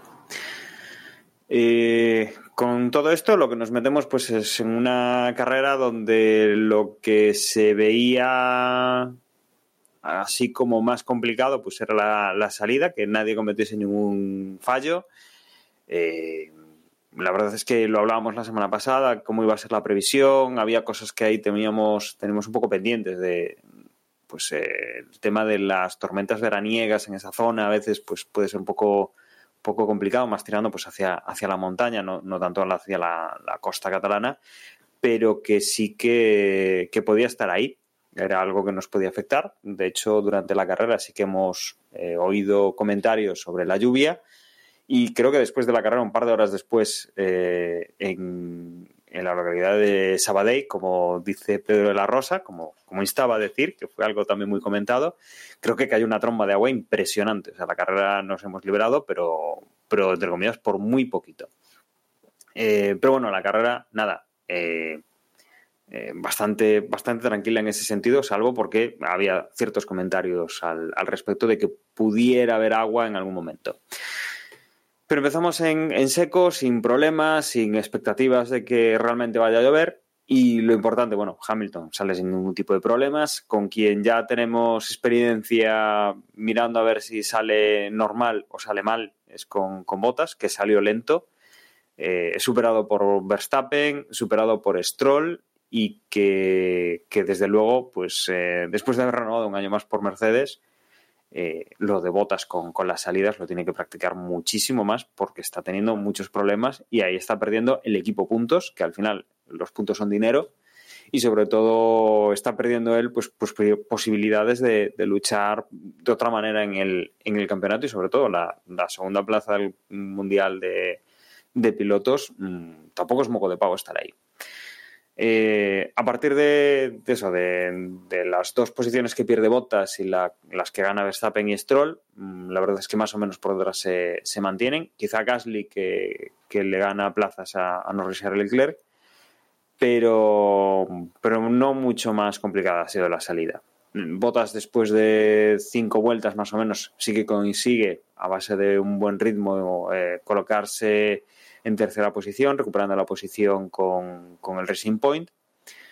Eh, pero bueno, Verstappen es otro, otro tipo de rival y aunque el coche no está a la misma altura, el coche de Verstappen, a la misma altura que los Mercedes, sí que consigue plantarle cara a altura de piloto a, a Botas con, con, ese, con ese Red Bull y bueno, pues ahí está un poquito más complicado el, el tema de que recupere el, finlandés esa posición que perdió en la salida de, por detrás de su compañero de equipo. Durante las primeras vueltas, bueno, pues vemos a Hamilton abriendo hueco, detrás eh, Verstappen y Bottas, luego nuevamente hueco. Y bueno, pues algunos pilotos que sí que se tiran un poco para adelante, que han ganado alguna posición, que han apretado en la salida. Y que lo, lo que nos interesa es ver un poco las estrategias que van a seguir, cuándo empiezan a cambiar neumáticos, cuánto le duran y si hay alguien que hace algo distinto. El primero que cambia neumáticos, de los más importantes, es Albon, eh, pone los neumáticos duros. Eh, Red Bull, obviamente, pues con, su segundo piloto, pues va a, ver un poco cómo afecta a la estrategia y cómo afecta al rendimiento para, para ver qué estrategia sigue con, Max Verstappen. Eh, de la vuelta 18 hasta la 22, que es cuando cambia Max Verstappen, pues hacen esa, esa comprobación. De hecho, Verstappen, eh, después de que su compañero pusiera las, los neumáticos duros, eh, la estrategia a la que va es a, neumáticos de tipo medio. También entran en, sobre esa vuelta 22 Sainz, Hamilton y a partir de aquí, pues vemos eh, bastantes entradas y salidas, lo normal en esta parte, todos más o menos pues van a, estrategias similares. Y nos centramos ya no en las primeras posiciones, que como decíamos, pues Hamilton tiene muy bien amarrado el primero, Verstappen y, y Bottas pues más o menos tienen esas posiciones del podio, que más o menos hay cierta tirantez, pero eh, que el tema cae hacia Verstappen, no hay tanta, tanta emoción, pero sí que por detrás sí que vemos, sí que vemos cosas interesantes. Por ejemplo, nos centramos un poco en ver un poco la lucha que tenía Carlos con, con Albon, que la vuelta 29, cuando, cuando se incorpora, pierde la posición con, con Albon, pero consigue recuperarle la, la, posición en la pista después de, de la salida de boxes y que incluso pues eh, consigue también con, Sergio Pérez. La carrera de, Carlos, como decimos, pues va contra, contra Albon, que es el rival que digamos que en posición es el, el, que, el que va con él en, el, en, esas plazas y que, desde luego, pues eh, aunque obviamente con, los cambios de neumáticos sí que se mueve un poco la parrilla, era lo que, lo que más o menos podíamos esperar. Con la carrera, como decíamos, con Hamilton, Verstappen y, y Bottas, por detrás lo que teníamos era los dos Racing Point, con Stroll y con Pérez. Ya una distancia bueno, bastante, bastante amplia, de unos cuarenta y tantos segundos con, con el podium. Y a partir de ahí, pues eh, teníamos en esa parte de carrera Sainz y Albon y que, bueno, pues eh, venían todos los coches bastante pegados y con bastantes posibilidades y con además prácticamente todos con capacidad de DRS con, el coche que les precedía, con lo cual, bueno, pues ahí es donde vemos un poco las, las luchas. Teníamos pues una parte bastante tranquila de carrera hasta la vuelta 37, que es así un poquito el sobresalto que hemos tenido, un poco lo que nos ha sacado de esa, de esa constancia vuelta tras vuelta, que ha sido el, el problema que ha tenido Charles Leclerc, Mm, se sale en una chicane, hace un trompo, se queda de forma, de forma peligrosa en, una, en, la esquina exterior de la segunda de las curvas de la chicane. No afecta del todo al, a lo que es la trazada, pero sí que bueno, pues nos quedamos un poco pendientes de si hay coche de seguridad o no, porque como se queda ahí parado, eh, no, no, es un sitio seguro ni para que los comisarios hagan nada, ni como, ni, ni para que, bueno, esté un coche, esté un coche sin que se mueva. Con lo cual, mmm, estamos pendientes de si hay safety, si hay virtual safety car, pero finalmente parece que, que el coche de Leclerc consigue arrancarlo. Mm, se ve que tiene algún tipo de problema mecánico, que es lo que ha propiciado que se bloqueen las ruedas y haga ese trompo, y se retira de la carrera. Con lo cual, otro problema más para, para el equipo Ferrari y que, desde luego con la posición en la que estaba también en aquel momento Vettel mm, apuntaba una nueva carrera nefasta para, el equipo.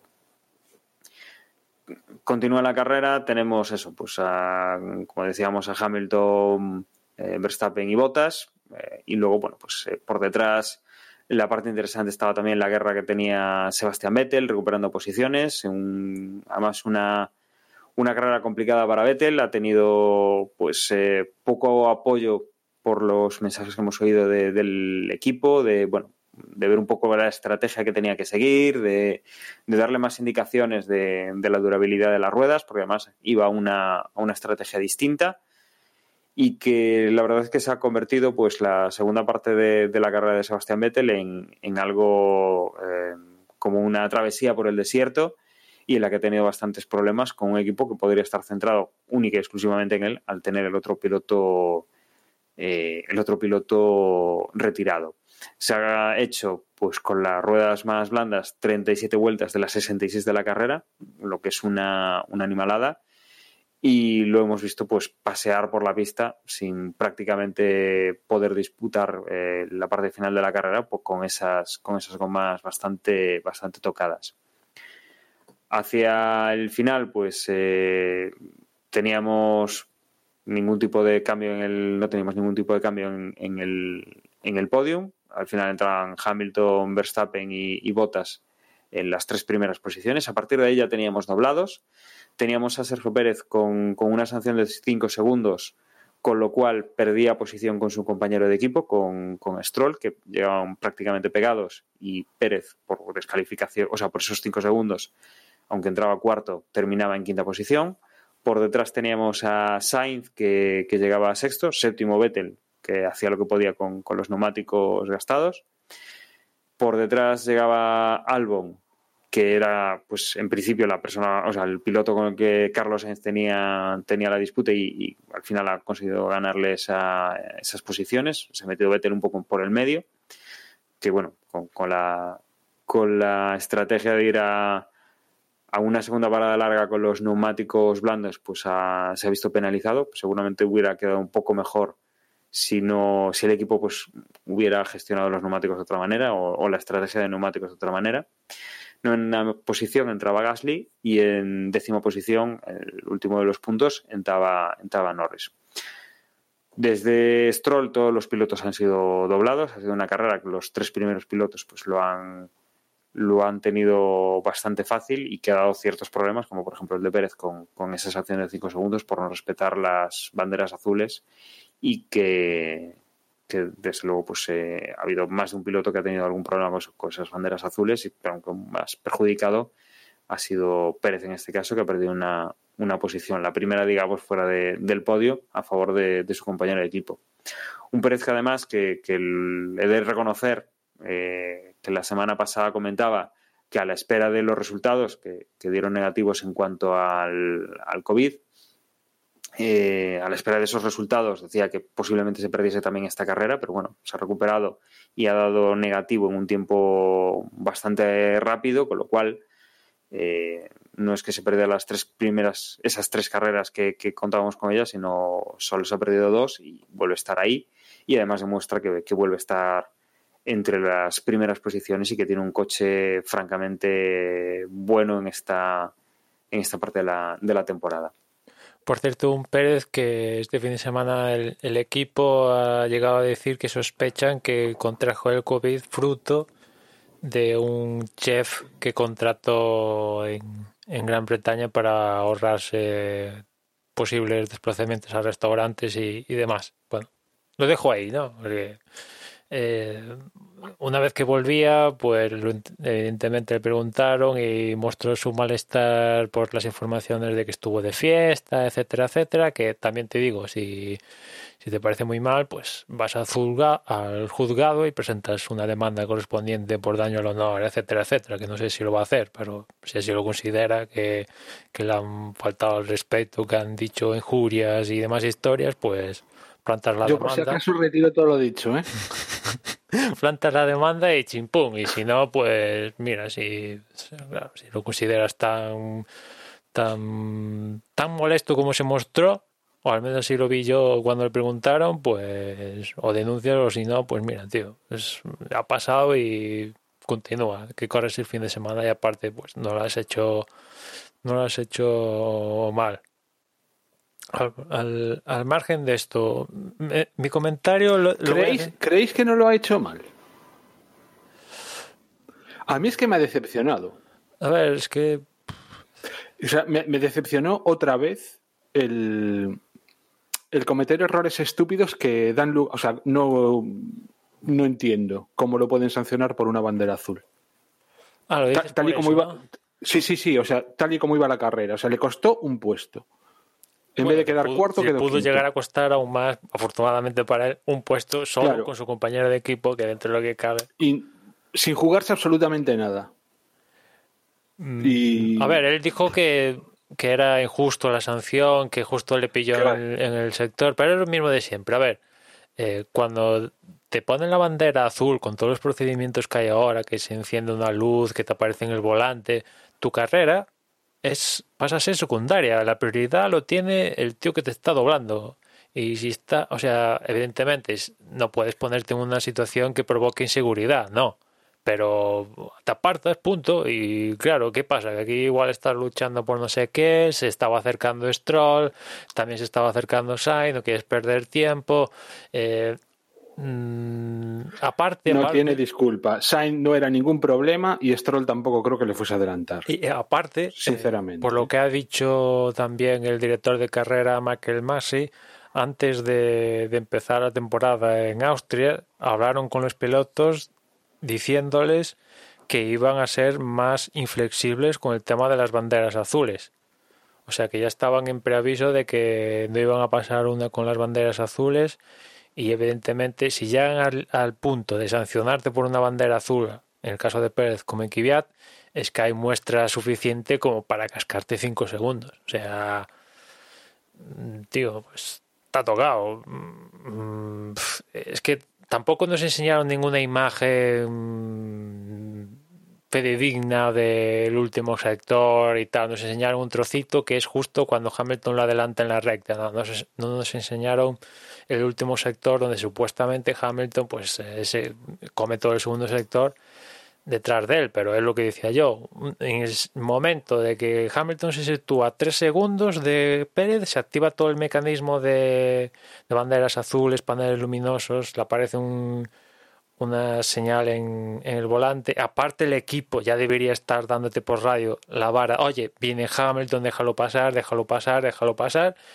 Y, y ha pasado todo el sector. Que vale que es el sector de Barcelona más revirado, va, va lo que tú quieras. Se puede dejar pasar, ¿eh? No me vengas con historias.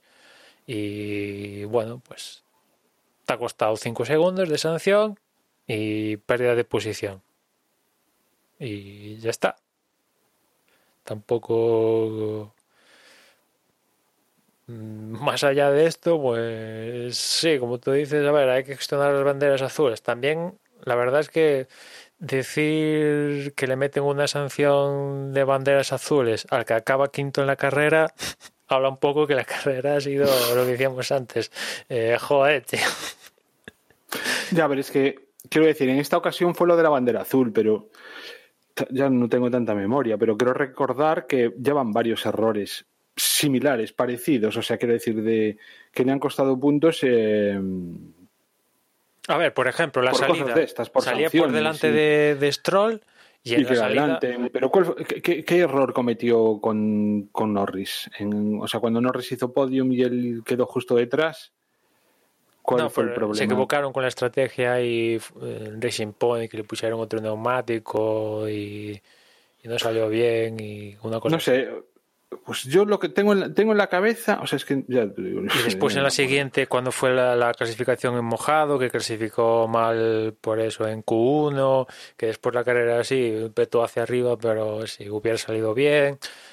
Mm, A ver, no le está saliendo el Gran Premio Redondo, que si le llega a salir el Gran Premio Redondo hubiera tenido algún podium, pues tratándose de Sergio Pérez, que ha sido capaz de hacer podios con un Sauber ahí cuatro hierros, pues ahora que tiene material del bueno, tiene chicha, chi- tiene poderío, pues no, es- no lo está consiguiendo, ¿no? E- Ese podio y tiene pinta de que salvo mm, se le cruce un gato negro a Bottas, Verstappen o Hamilton, pues no, no va a tocar no, no va a tocar podio. Y aparte, como decía antes, en la salida, pues Stroll se ve que mm, tomó vitaminas y en la salida Stroll pues eh, fue capaz incluso de meterse las botas y aparte de adelantar a su compañero de equipo y, bueno pues hay Pérez que después lo adelantó y tal por estrategia etcétera etcétera y tal vale perfecto. Pero a ver es que ahora- cómo está en el en el mundial de pilotos a pesar de que Pérez se ha perdido dos carreras sí bueno Stroll va líder no 40 puntos para Stroll Pérez 32 con dos carreras menos. Claro es difícil juzgarlo esto teniendo en cuenta que Pérez se perdió dos carreras por por el tema de- de- del COVID no pero a ver Stroll tampoco lo está haciendo desastrosamente mal al menos en esta carrera. es una de las es una de las cosas, ¿no? Que mm, en este eh, en esta carrera donde eh, con respecto a los comentarios que llevo haciendo a lo largo de toda la temporada, tengo que reconocer que eh, donde dije, donde dije digo, debo decir Diego, ¿no? será O sea, la en el sentido de no, claro, o sea, no, en el sentido de que realmente, pues, considero que esta ha sido un- una bastante buena carrera o muy buena carrera de Stroll y también muy buena carrera bajo, mm, vamos, en mi opinión, de Vettel, en el que muchas veces yo soy de los que lo he culpado de los resultados que obtiene y en esta ocasión sí que creo que ha sido víctima de, del equipo, ¿no? Y, Mira, pues iba yo a hablar de Vettel.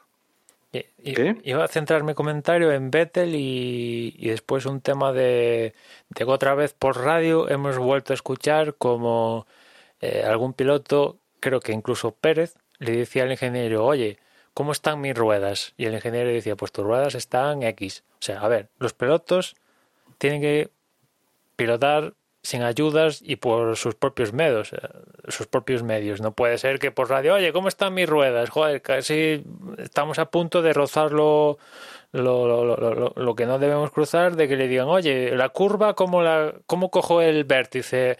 ¿Me abro antes o- Joder, tío, es que de verdad llega a un punto es que para eso me veo una carrera de teledirigidos eh, de, de- por radio control de, de- de pilotos, ¿no? El robo, el robocar que están planteando de tal, ¿no? Porque joder, a veces es que da vergüenza incluso ver cómo algún piloto le, plantea al ingeniero de pista, oye, mi coche tal, ¿qué puede hacer para mejorar? No sé qué, que no es Pérez en este caso, eh, digo casi en general, el propio Hamilton, Verstappen o tal, de en plan, tío, pero a ver, eh, sois marionetas, casi. Después cuando la gente, bla, bla, bla, bla, los pilotos son Es que parecen marionetas Hombre. en manos de un ingeniero de pista.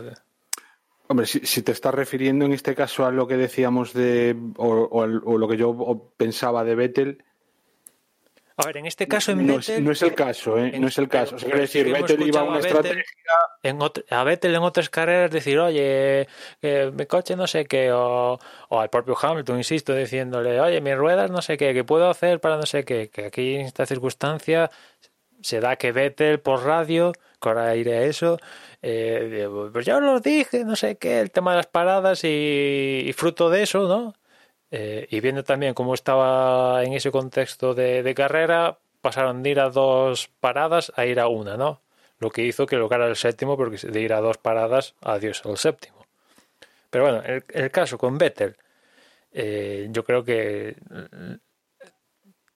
ya sabemos que no va a continuar el equipo, pero dentro de que no fuera a continuar con el equipo, pues teniendo en cuenta que había esta temporada por delante, pues hay dos opciones, o llevarse, intentar llevarse, o no llevarse. Y yo creo que se está dando la situación de no llevarse, porque no puede ser que, por ejemplo, en clasificación, me, he leído la transcripción de radio de Vettel, y Vettel literalmente no dijo nada.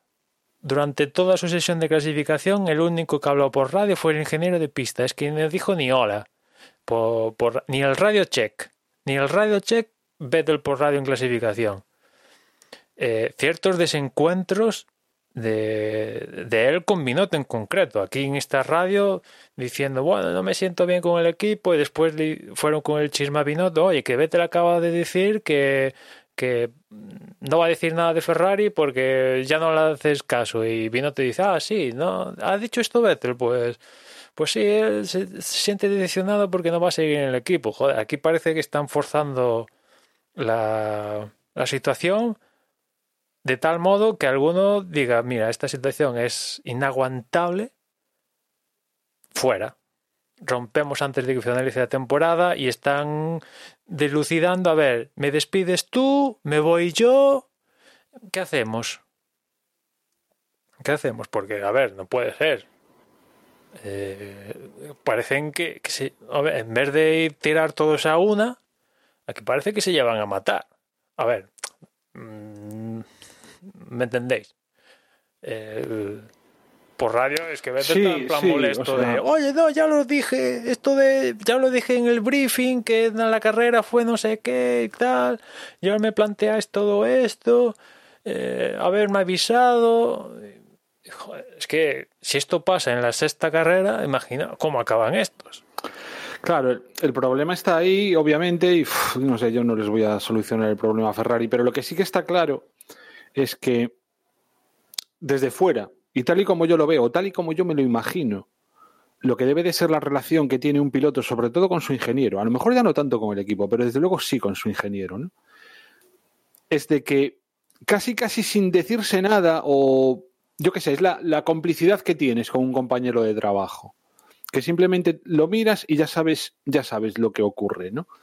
Mm, o, o- que tienes también a veces con amigos. Pues yo me imagino que la relación que debe de tener un, un piloto con su ingeniero, obviamente no se ven, pero sí a lo mejor por un tono de voz, yo, qué sé, hay mensajes, no no aquí con decirse dos palabras se No, deben fíjate, de entender. fíjate, y entonces, aquí ese en esta tipo de misma cosas... carrera, en esta misma carrera, el ingeniero de pista de Verstappen con el propio Verstappen, cuando Verstappen estaba pa, wow, wow, wow, wow, y le dijo el ingeniero de pista, no hace falta que me lo digas otra vez. a eso me re- quiero decir que hay cosas que lo que no lo que no acabo de entender es si existe esa complicidad o si debería existir esa complicidad, ¿cómo puede haber errores como, como los que sucedieron? ¿no? De, de que Vettel claramente les pregunta, ¿voy a una o voy a dos paradas? sin decirlo porque obviamente era desvelar una estrategia, que el ingeniero de pista no haya sido capaz de entender, o sea, que entre los dos no hayan sido capaces de entenderse. Tanto Vettel planteando la cuestión de la manera en que lo hizo, como el ingeniero de entenderla, o sea, que no haya esa comunicación es lo que me parece grave. No, Claro, y es más, es que sobre- o sea, da a entender el- que en el briefing- dicho- si lo hubieran entendido, la carrera hubiera sido distinta y probablemente en vez de acabar séptimo, pues hubiese acabado mejor. no, no, es que da a entender que en la reunión de preparación de la carrera estuvieron viendo una peli en vez de estar preparando las estrategias de...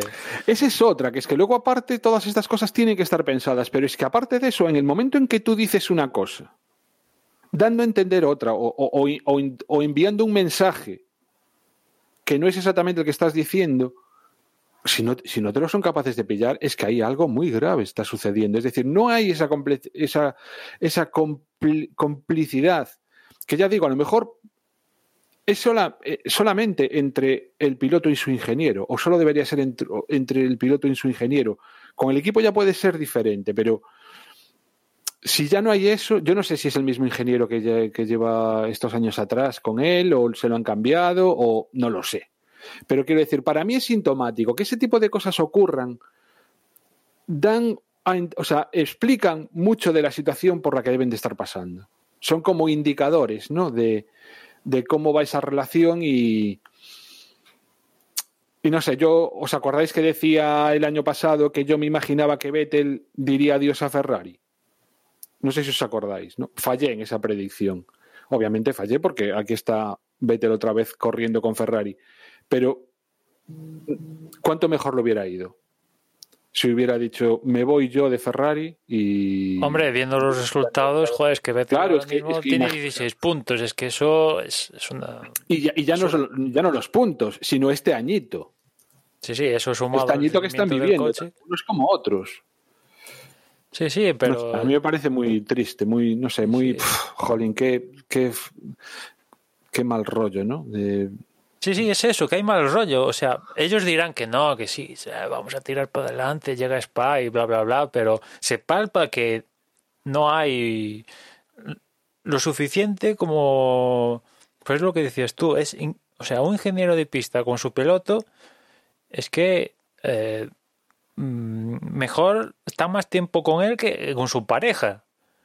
O sea, tiene que ser algo, como tú dices, eh, que abres la boca y ya, o sea, por lo que comentaba antes con Verstappen, que el ingeniero de pista le dijo, oye, no hace falta, ni Verstappen pidió el despido del ingeniero de pista, no, se entienden y tienen esa forma de hablar y el, el ingeniero de pista tiene la autoridad para decirle a Verstappen, cállate chaval y céntrate. Y Verstappen en la carrera anterior le dijo, pues oye, déjame conducir y bla, bla, bla y tal, ¿no? Y aquí parece que, ya os digo, en clasificación, el tío Vettel no abrió la boca, ni, ni el radio check. Todo lo habló el ingeniero de pista. Los seis veces o así que hubo comunicación tal, fue todo el ingeniero de pista hacia el piloto. ¿Y creéis, creéis que eso es asumible? O sea, al menos, no sé, eh, las ruedas se me fueron, o, o puedo mejorar, o, ¿sabes? Alguna payasada, no sé, es que no abrió la boca y... No sé, preguntar tiempos de algún contrincante. no, no, pero vi la transcripción y todo el ingeniero de pista. Y claro, es que el único caso que vi algo similar acabó con el piloto ah, despedido. Es que si no hay comunicación entre el equipo y el piloto, es como no tener nada. Y yo ya os digo, yo creo que están forzando la situación, moviendo sus hilos para ver Vettel. Imagino que evidentemente querrá hacer ver que Ferrari es el malo, que me despida, me dan mi pasta y me busco la vida en otro equipo que, que ese es el resultado final. Sabe que tiene que buscarse la vida fuera del Ferrari, ¿no? Y Ferrari estará, bueno, eh, el malo es Vettel. ¿Qué cojones? Eh, mira la que está liando, no sé qué, tal. Como que nosotros estamos aquí poniendo el 100% y el tío mira aquí que no, no da pie con bola, el fulano, mira Leclerc que ha hecho dos podiums, ¿no? tal. Eh, sabemos que no va a continuar, pero bueno, hay que ser profesionales y este asunto tal. Y, bueno, eh, resumiendo que los dos quieren deshacerse uno del otro. Y que las comparaciones son odiosas, pero yo qué sé, em, eh, o sea, digamos que en situación parecida está, por ejemplo, Ricciardo con Renault, en el que me imagino que para nada deben de ser fáciles las relaciones por la decepción que deben de sentir en este caso, sobre todo, entiendo Renault con Ricciardo, pero también en cierto modo Ricciardo con Renault en el sentido de que yo llegué aquí con ilusión y, y lo que me encontré, ¿no? Pero eso no quita para que siga habiendo esa profesionalidad y para nada estemos hablando de que ocurren cosas así. Ah, Ricciardo lo estará haciendo mejor o peor, tendrá carreras mejores o peores y también Renault estará mejor o peor. Por ejemplo, esta carrera no entiendo que para Renault es más bien para olvidar. Es la primera vez en la temporada que cero puntos. Claro. Pero quiero decir, ahí se ve que hay una profesionalidad, que están a lo que están y que decimos, bueno, pues vamos a hacerlo lo mejor posible el tiempo que estemos juntos y a partir del año que viene, pues si te he visto no me acuerdo. ¿no? Es algo que no está ocurriendo obviamente en Ferrari. ¿no? Y luego está el caso extremo, o sea, el caso ya completamente contrario, que es el design con, con McLaren, en el que pese a los problemas que están teniendo McLaren incluso con, con Sainz y que no están ocurriendo con, con Norris, que nadie me entienda que esté viendo yo brujas. Es decir, el año pasado era al revés. El año pasado todos los problemas caían del lado de Norris. Llamémosle rachas o lo que sea. No, no, no, creo que estén favoreciendo a Norris con respecto a Sainz, pero quiero decir, con todos esos problemas, y vemos que Sainz está empujando con el equipo y y, de buen rollo y, todo eso. Es decir, que son situaciones totalmente diferentes, ¿no? Ambientes totalmente diferentes cuando en, en los tres casos son pilotos que van a dejar la escudería en la que están ahora mismo, ¿no? A lo mejor precisamente también tener estos ejemplos tan, tan cerquita agravan un poco la situación de Vettel, ¿no? No sé. Sí, sí, pero es que además ahora son públicos, porque yo imagino que, por ejemplo, cuando Alonso decidió irse con Ferrari, pues tampoco aquello era mm, juja, ¿no? U otras tal, pero al menos de Bueno, ahí también démonos cuenta que es muy diferente decir me voy que que te, echen. Sí, también es, es cierto, pero quieres o quieres, internamente igual aquello sea matar, pero de cara hacia exterior, ¿no? O profesionalmente, porque esto es cuestión profesional, ¿no? Eh, mantienen las formas. que aquí ya. O sea, estuvimos el año pasado, qué buen recuerdo tenemos de, del via, de la visita que hicimos al, al museo de Fernando Alonso. Fernando Alonso, una de las cosas que a mí más me. De, de las que recuerdo, además, así específicamente, es ese, ese cartelote que le firmaron todos los empleados de Ferrari a Fernando Alonso y como recuerdo de su paso por la escudería. ¿Os imagináis ¿Tú que hagan que lo mismo Vettel con Vettel? harán lo mismo? Y eso que ha estado Claro, más o sea- años que Alonso. O sea, yo es que eh, lo estaba pensando, ¿no? Estos días atrás. O sea, ¿le harán lo mismo a Vettel? Ojalá que sí. O sea, personalmente me, me gustaría que en Ferrari se lo hicieran, ¿no? Pero es que lo dudo. Yo también lo dudo, ya digo, yo es que hasta dudo que Vettel acabe la temporada en Ferrari, porque la situación está siendo, se está convirtiendo eh, en crispación, no, ¿cómo es? Cri- crispación, no me sale, bueno, me habéis entendido, Crispación. eso, y, como los Crispies. Sí, sí, claro, es que esto, ya cuando sale al escenario público, dimes y diretes, oye, que Vettel ha dicho esto, ah, sí, pues tal, no sé qué, tal, pintín, patón. Ostras, eh, ya digo, mm, si mañana mm, Vettel llega a Ferrari y le dice, oye, que me voy, no hace falta que me paguéis en iniciación, Binotto está montando una fiesta.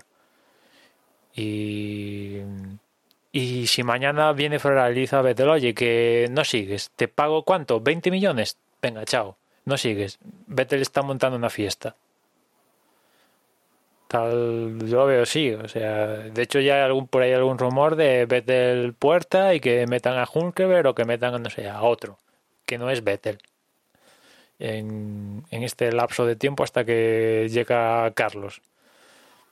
Pero la situación está se palpa mal, se palpa mal. Vettel está haciendo la peor temporada de Fórmula 1 desde que hace una temporada regular completa en Fórmula 1. O sea que, o sea, que está haciendo una temporada peor que cuando estuvo en Toro Rosso. Joder, no me, no, no me fastides, que ahora está en Ferrari.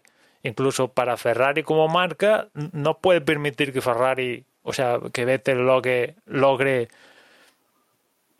empeorar la temporada en Toro Rosso, ¿sabes? de cara a la imagen de, Ferrari, ¿no? Aunque esto no lo enteramos nosotros y tal, el público no, pero claro, es que eh, aparte se percibe en el público. Esto llega a un límite que es, ya lo percibe el público que tampoco tiene que saber más allá de lo que ve, se ve por televisión. Si Ya el público que conecta y lo percibe, pues ya es que ya ha escalado los suficientes niveles para que la situación, por mucho que eh, Binotto sea así en plan Flower Power, en plan Harry Potter y todo esto, eh, no se aguantan, no se aguantan. Yo creo que es evidente que no se aguantan y vamos. El que ceda antes, pues conseguirá su objetivo de salir de equipo y, tal. Que la verdad es que no recuerdo la última vez que Ferrari durante una temporada cambió de, pilotos a excepción de por un accidente. La verdad es que haciendo memoria, pues todo ha sido accidentes, ¿no? El de Massa, el de Schumacher, cuando cambió de mm, piloto durante la temporada hablo, o ahora no recuerdo. Bueno, sí, recuerdo cuando votaron a Prost y tal, pero creo que fue acabada la temporada. Pero durante la temporada, yo creo que estamos a, a punto de llegar a ese límite de, oye, puerta, tío. Esto estamos dejando de ganar tú y nosotros como equipo, fruto de la situación. Venga, que nos repetimos. Otro equipo.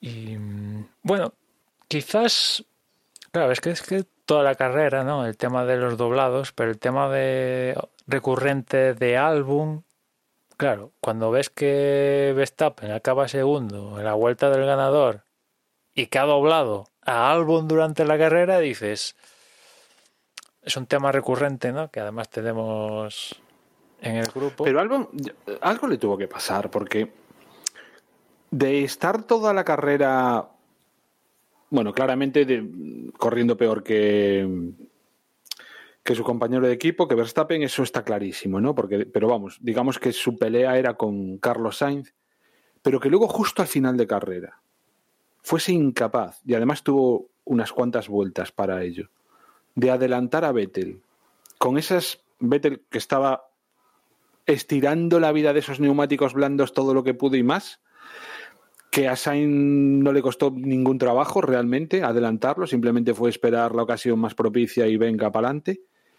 Mm, a mí, o sea, yo decía, no puede ser, o sea, ¿es culpa del piloto? ¿Es culpa de los neumáticos que llevaba Albon en aquel momento? ¿Qué, qué pasó ahí para no ser capaz de, de adelantar a, a Vettel? Yo es que no le encuentro Sea lo que sea, Red Bull lo está asumiendo como propio la desventaja, los resultados de uno y otro, ¿no? Está diciendo, bueno, es que Albon sí, tal, pero bueno, pues, tiene, conduce un coche difícil, no sé qué, bueno, ya mejorará, es cierto que en clasificación tal, pero después en carrera mejora. Mm, Lo asumen, lo asumen y tal. Yo me imagino, claro, lo asumen porque es que ya montaron el espectáculo el año pasado, lo montaron con, con Kvyat. No, este año encima tan raro en el que, claro, ahora ya tenemos 17 carreras, pero hasta, es que hasta hace poco no había ni esas, o sea, no entiendo que volver a poner a Gasly en vez de él, no sé, sería Claro, pero yo imagino que lo sería asumen- como raro, por eso, por eso lo asumen. Yo creo que lo asumen pues porque no ven que no hay una alternativa que mejore claramente a lo que hay. Claro, y sobre todo que sería como muy repetida, ¿no? Y pff, que o sea, volver a poner a Gasly para que los resultados sean iguales o parecidos, pues a lo mejor es, mira, Y digamos como después no hay, estamos. co- no hay que olvidar A mí lo que me extraña es que no haya un cambio con respecto al año que viene. Porque lo estaba pensando. En, en Alfa Tauri están. no- no, o sea, están ya confirmados los pilotos de 2021. No. No, no, esto Pues eso, está a lo mejor era hora de que, o sea, era- quiero decir, va siendo hora, ¿no? De, de que hagan algo. que, y que haya renovación, pero claro, que, tienen alguien que- que tienen un piloto clarísimamente un number one. O sea, me estoy refiriendo a lo que es Red Bull Alfa Tauri, ¿no? En conjunto, ¿no? O- Mm. Está claro que Verstappen es, es- es- tiene probablemente el piloto con una mayor mm, trayectoria de futuro o, o potencialidad de cara al futuro, el, el que entendemos mucha gente al menos que va a ser quien rompa, quien parta el bacalao de aquí a unos años, eso está claro que lo tienen, pero es que luego tienen otros tres puestos que es como da la sensación de que son tres fracasos Sí, sí. por cómo, no- por cómo están manejando la situación. Entonces, a lo mejor es cuestión, no sé, de que ya de una vez por todas se planteen qué hacer. No, no, claro. Tampoco les veo yo que haya mucho, reve- re- mucho relevo claro, para es lo eso, que es tienen, que pero si siguen su filosofía, su filosofía no hay ninguno que diga wow, wow. Mm, eh, De hecho, Albon, Albon ya es uno que echaron y que lo han traído de, de- de tal. Eh, Brendan Harley lo trajeron tal y le dieron la patada. Mm, Están reciclando y otros que y tenían Kvyat es otro Guadiana. otro- otros que intentaron reciclar, como por ejemplo Bernier, no se prestó a, a- a volver. Imagino viendo la situación, lo puedo llegar a entender.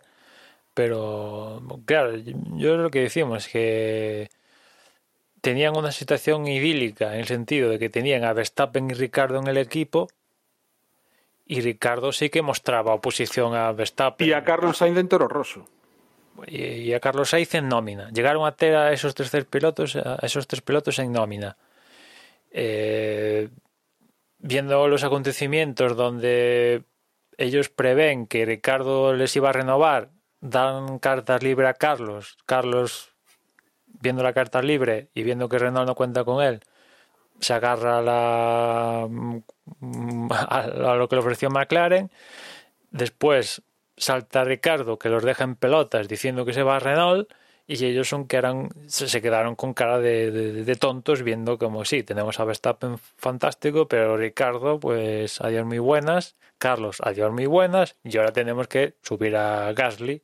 Subieron a Gasly, no le salió muy allá, intercambiaron con Albon que la verdad, desde que hubo el intercambio la, pasada temporada, pues Albon mejoró lo que venía haciendo Gasly en, Red Bull y Gasly lo que venía haciendo Albon en, en Toro Rosso en aquel caso. Pero esta temporada es que Albon está mostrando más diferencia de lo del ratito que estuvo el año pasado con con Verstappen esta carrera lo han doblado sí no o sea claramente si si hubiese sido Albon, o sea, este el desempeño que está teniendo Albon, si lo hubiese tenido el año pasado de principio, también hubiéramos visto normal que lo echaran, ¿no? Yo creo que si este año no están, no están haciendo el cambio de cromos es porque ya sería repetirse mucho y además unos cromos por los mismos. O sea. Y después no hay que olvidarse que Albon, que corre con bajo bandera tailandesa, no hay que olvidar que Red Bull, la mayoría accionarial de Red Bull, pertenece a una, familia tailandesa. Que eso también puede llegar a, a influir en que, bueno, teniendo en cuenta que tampoco hay nadie que mejore, pues algo. Que más o menos contentamos a los que tienen el 50 y creo que no sé si es 52 o 53 de, de, la compañía. Y bueno, pues si, si mañana, yo estoy seguro que si mañana sale un fulano ganando la F2, estos vuelan. Lo que pasa es que no. Sí, pero bueno, ya, no sé, por fijarnos en la carrera, por, por circunscribirnos, ¿no? Fue bonita, yo me lo pasé bien con la pelea que tuvo Albon con Sainz. Sobre todo hubo puntos ahí claves, ¿no? Como cuando salió de boxes Carlos Sainz y. No, ¿cómo fue? Cuando salió, no, estaba, cuando salió Albon justo detrás de Carlos, Sainz. Tuvo peleas con Albon y con Kvyat, si no voy mal, ¿no? Ya no, ya no me acuerdo si fue que salió Carlos delante de Albon o, o salió Albon justo detrás ¿Qué fue? Que salió Carlos justo delante de Albon, ¿no? Sí, salió, salió Carlos justo delante de Albon y con los neumáticos totalmente fríos fue capaz de aguantarle esa, ese acoso y derribo de, de Albon. Y no sé, a mí me, esas vueltas me. vamos.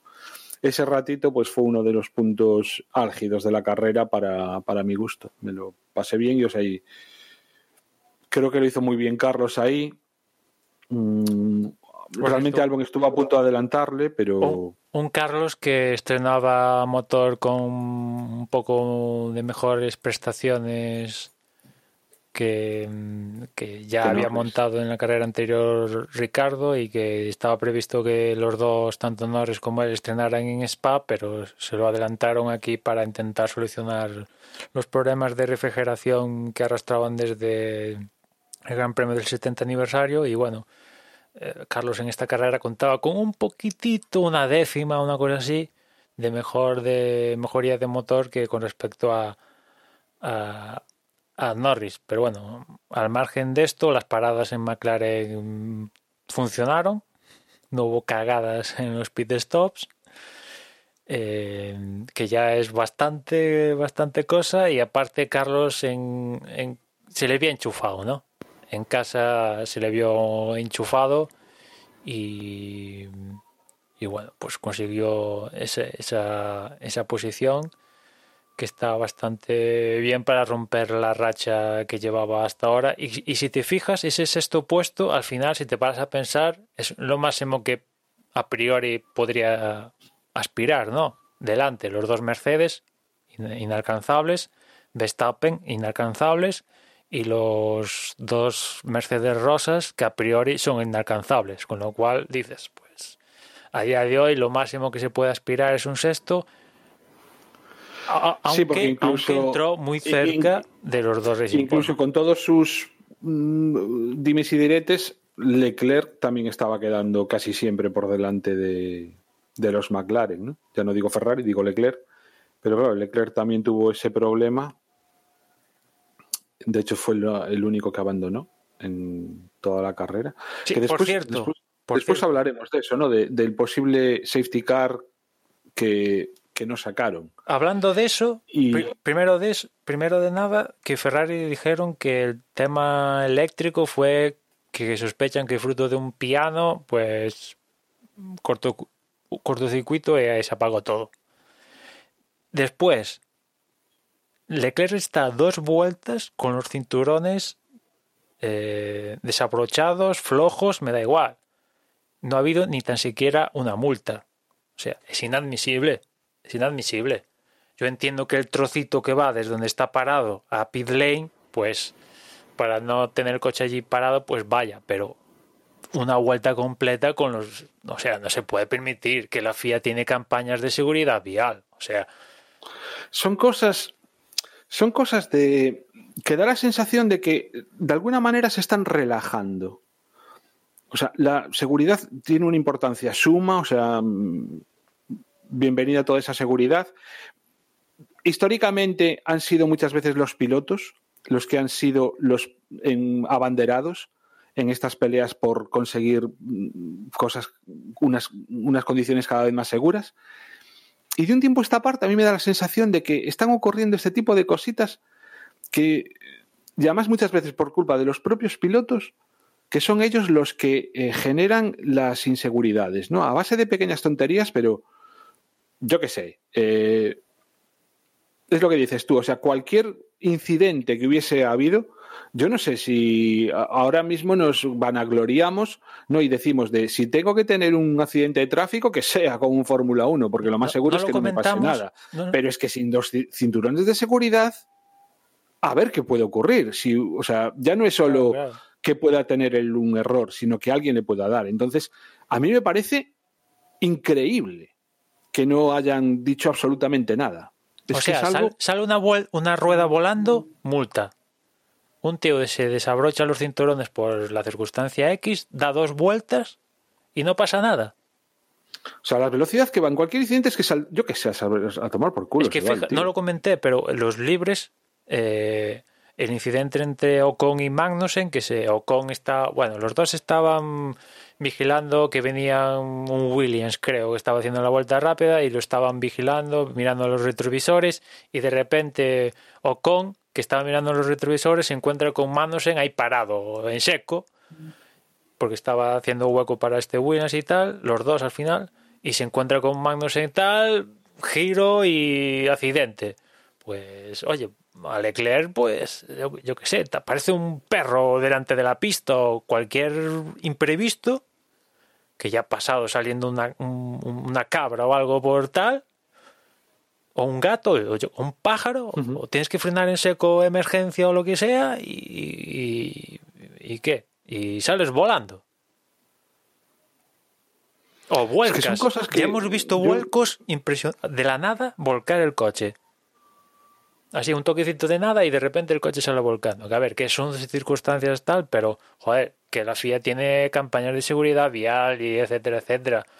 Eh, tampoco estoy pidiendo que a Leclerc le metan 20 millones y que no pueda correr las próximas seis carreras, pero no puede ser que ni tan siquiera una multa de, oye, mira, tío, no puedes hacer dos vueltas con los cinturones desabrochados, directamente a boxes. Y no fue directamente a boxes. Tal cual.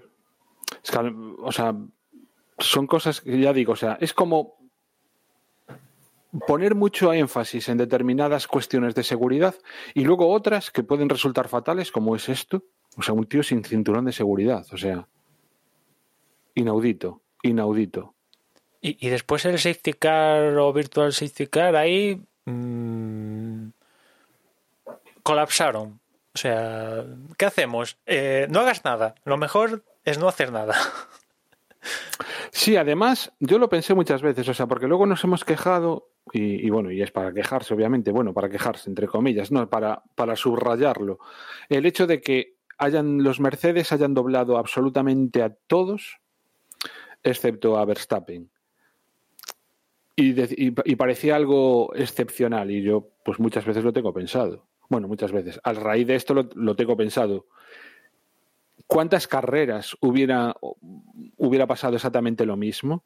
Solo que gracias a los safety cars no, pues, se reagrupan y entonces no acaban doblando a todos los que podrían doblar. Pero no es tan excepcional lo que ha ocurrido ¿eh? con, en esta carrera con los doblajes, teniendo en cuenta que no ha habido ningún. No, aquí lo más sangriento es que se ha producido esto en el circuito donde las escuderías dan más han dado más vueltas en su condenada historia, que lo tienen milimetrado, que lo saben de memoria, que saben los setups de toda la vida, probado neumáticos de todas las clases, nevando, granizando, eh, con 50 grados de, de, asfalto, lo saben todo de, de, este circuito de Montmeló, absolutamente todo, ya digo, es el circuito donde más vueltas han dado en su historia, todas las escuderías. Y en estas circunstancias te doblan. Y, y te doblan, porque en la clasificación solo sale más una vuelta, pero seguro que es más una vuelta más, mm, en algún caso, rozando las No, más dos. A unos cuantos, a ver, no, realmente a la mayoría fueron una vuelta, ¿eh? Solo doblaron dos veces a Latifi y a Grosjean. Sí, sí, bueno, pero lo que dice más que igual es una vuelta y... Y 30 segundos, que claro, son 30 ah, segundos. Ya, sí, 40 o 50 o, prácticamente un minuto más. Claro, Que si me dices que esto pasa en, en, qué sé, en Hanoi, que no saben, no tienen ni pajolera idea, digo, bueno, dentro de lo que cabe, pues lo desconocen. No sé, por salvar aquí el deporte. Pero aquí en Cataluña, joder, es que eh, que justo haya pasado en Cataluña es, que además Cataluña, que ya sabemos que es un circuito que si vas bien es la muestra perfecta de que el coche va fetén, pues mira, se da la circunstancia esta de que, además es, es, curioso esto, porque dices, bueno, son los dos Mercedes que han doblado a todos. No, no, es que hay que sumar al carro a Verstappen.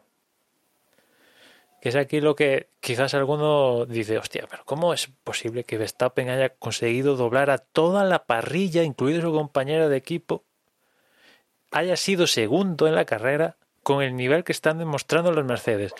O sea, y Albon quedas ¿qué, séptimo, ¿qué quedó? Octavo, séptimo, ya no me acuerdo. Eh, ¿Cómo es posible? O sea, ¿qué pasa aquí? ¿Qué, explicación tiene esto? Que Verstappen consiga amargarle el dulce a Mercedes y su compañero de equipo pues esté ahí octavo. suplicando por los puntos. no, y mira, por ejemplo, Albon, que lo pones a ver, la estrategia es distinta. Mm, su compañero de equipo va a dos. No, bueno, claro, no, sí, sí, la estrategia. No, pero fue el único que puso duros. número de paradas, pero, pero puso duros. Bueno, vale, o sea, cambia un poco.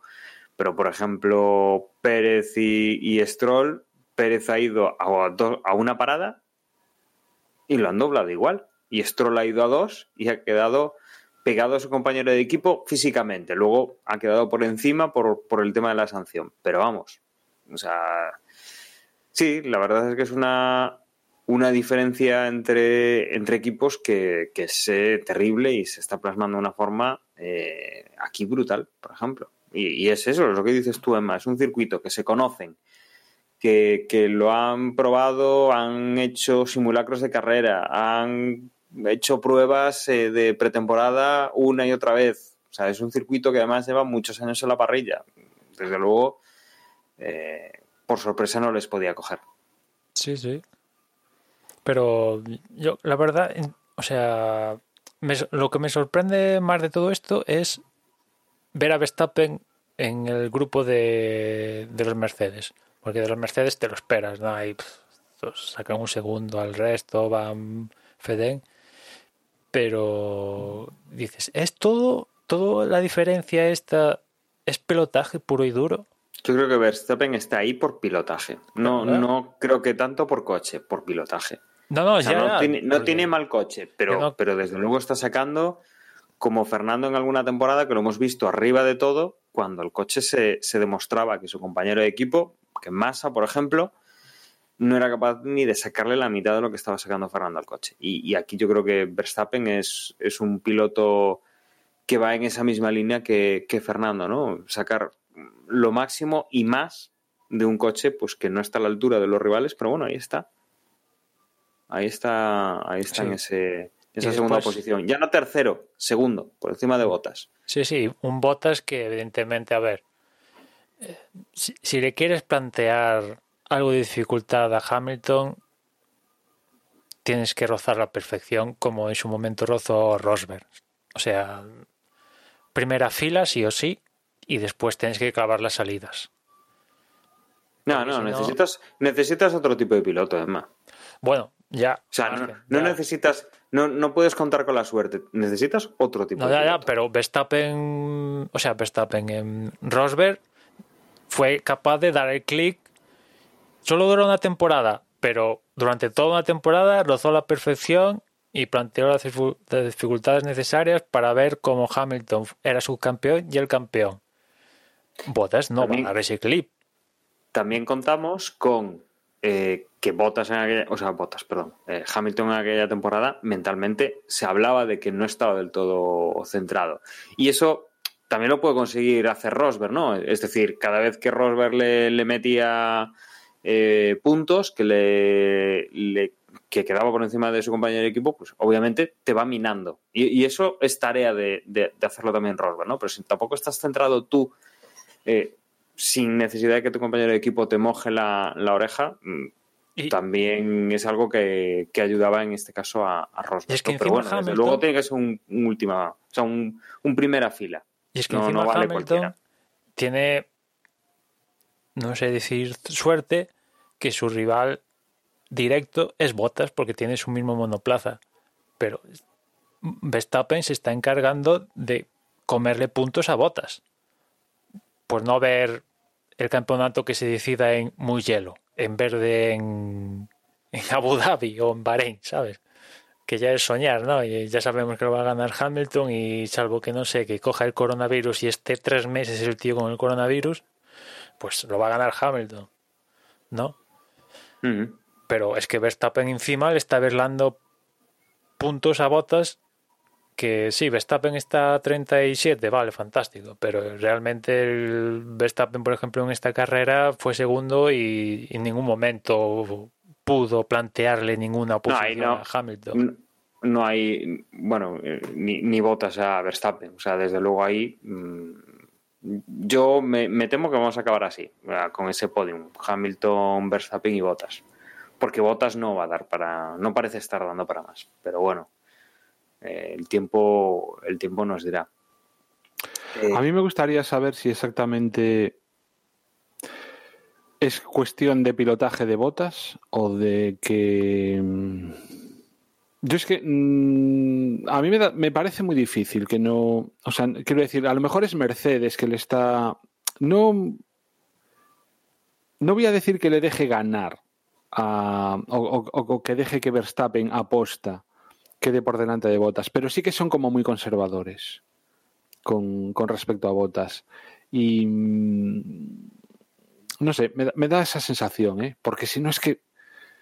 Yo no sé si os acordáis de al principio de la carrera que el, el ingeniero le dice a Verstappen que, que, que presione un poco más, ¿no? Y entonces Verstappen le dice, no, mira, es que están jugando con nosotros, o sea, Mm. eh, eh, o sea, est- est- están yendo más despacio de lo que pueden ir. Imagi- o sea, entendimos todos que era para cuidar los neumáticos, ¿no? Y entonces decía, si yo acelero, van a acelerar al, a la, o sea, van a mantener la distancia que tienen conmigo, con lo cual es, es un poco tonto que, de- o sea, gastar los neumáticos ahora, os acordáis todos, ¿no? De, Sí, sí, sí. de estas circunstancias. Entonces, con esa superioridad que tenía Mercedes, que Bottas no haya sido capaz de pillar a Verstappen, por muy buen piloto que sea Verstappen, y por muy mediocre, digámoslo así, No, no, que es que sea al final claudica, es que al final claudica y va a, la por, a, a- a por la vuelta rápida porque lo que dices tú no puede ni, ni, ni acercarse a... Pero no será que yo que sé, que a Mercedes le dirán, pues, no le están dejando usar un mapa motor que le permita acercarse o todo eso. O sea, Sí, pero si mí en... Acuérdate también no, que no me si- extrañaría que fuese un poco de eso. se ¿eh? te cuela Stroll, se le cuela Stroll en la salida y le dicen, oye, eh, si quieres estar en la carrera, lo tienes que adelantar. Y Sí, eso es tarda dos o tres vueltas claro. en adelantar Stroll. Claro, es que así, tío. No, bueno. Stroll lo adelantó pronto, ¿eh? Tampoco tardó dos, No, o dos tres vueltas que se comió detrás de él, mínimo. Dos vueltas o así. Y una vez que Mm. se activó el DRS y toda esta historia, dos o tres vueltas se comió detrás de Stroll.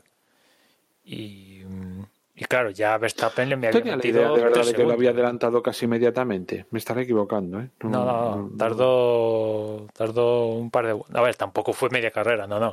Pero un par de vueltecitas eh, sí tardó.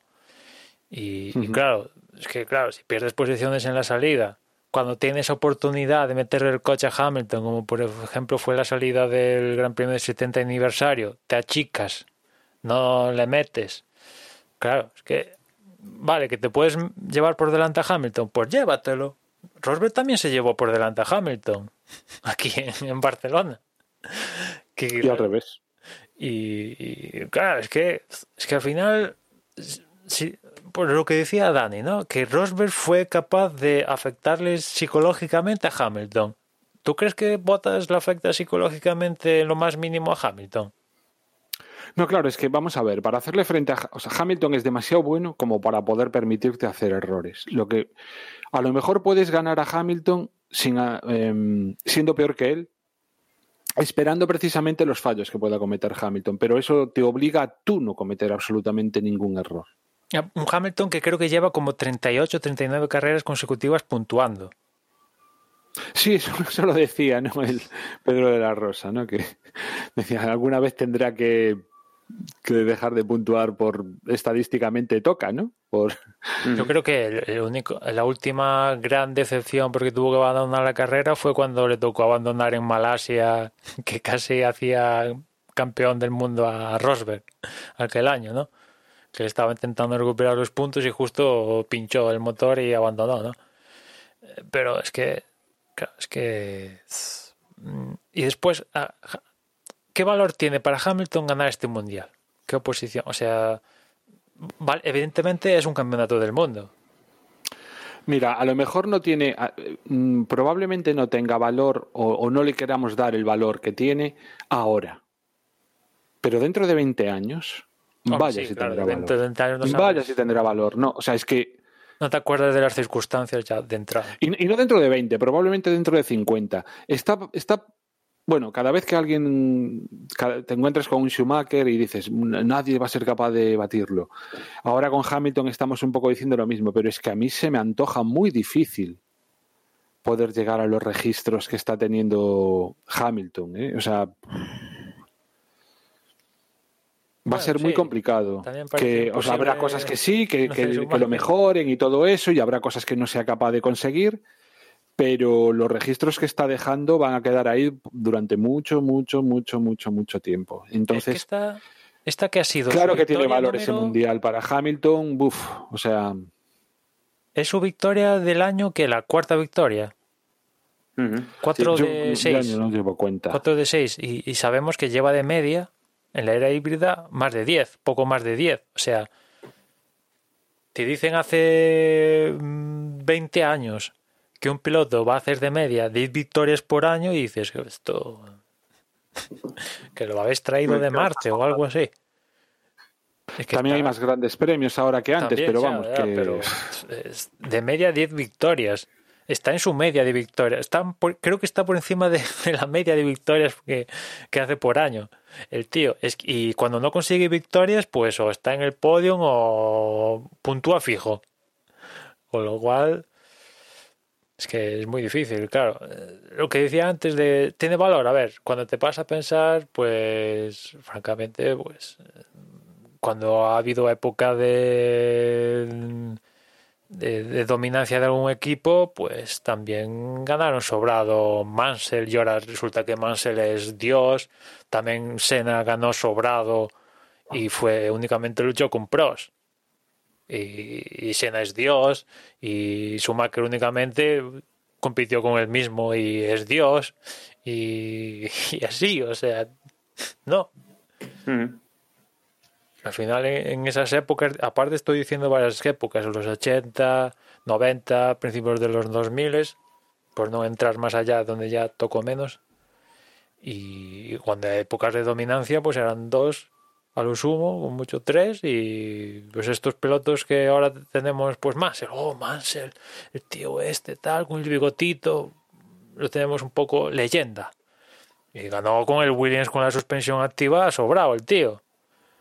Y, y Senna lo mismo, la temporada histórica de que fue 14 victorias de 15 entre los dos.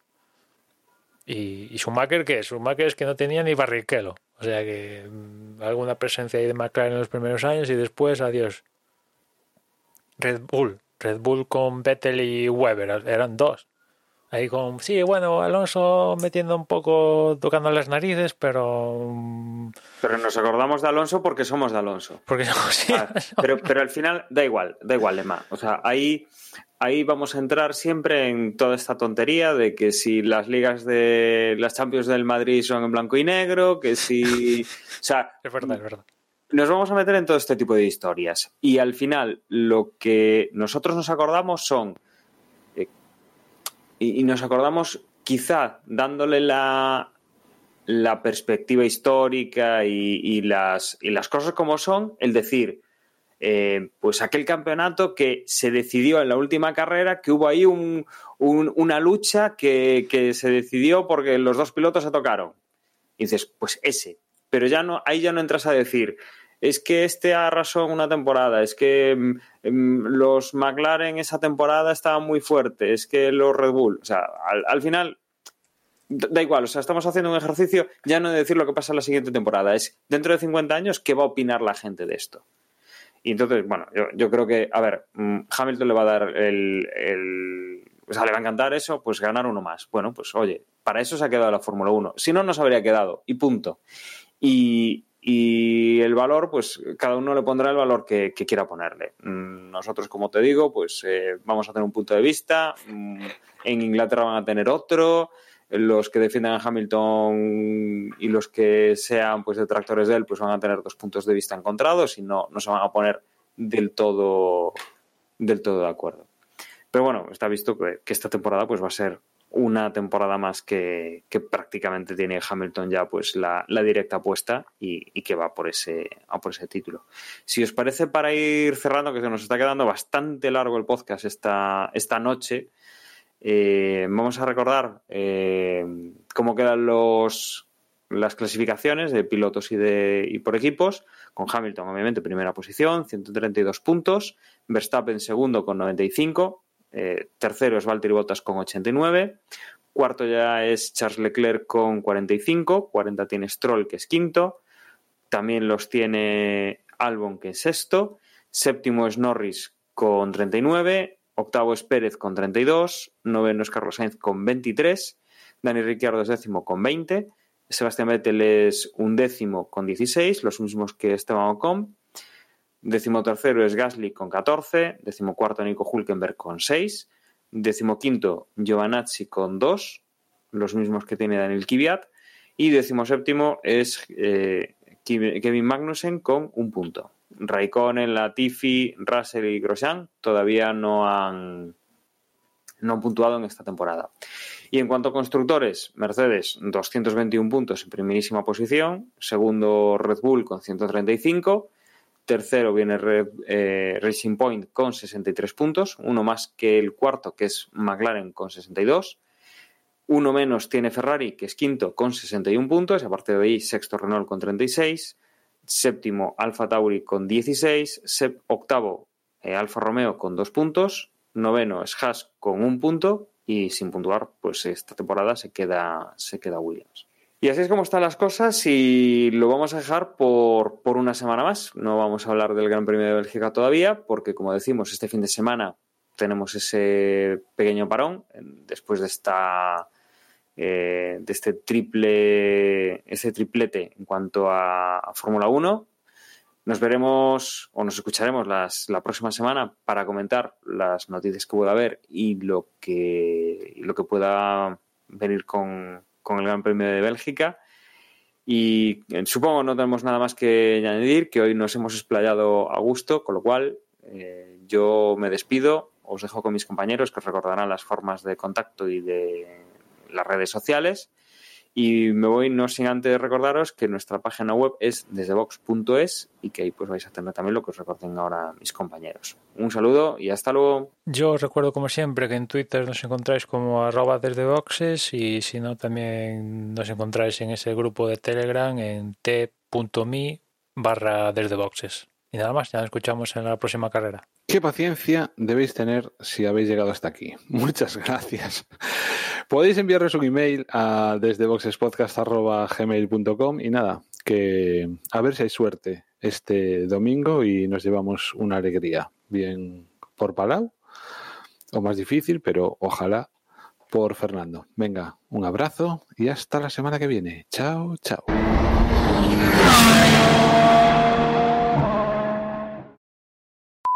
Ay, Dios mío. Dos horas y media. Pues mira, ya tenemos el, el fin de temporada del 2020. Recortas ahí de lo de Hamilton y lo pegas en el fin de temporada. Madre mía, madre mía, en sí, se nos ha ido un poquito, pero bueno. Oye, Es que llevábamos ya más de una hora ¿eh? antes de empezar la carrera. O sea, Sí, sí, sí. se nos va la pinza.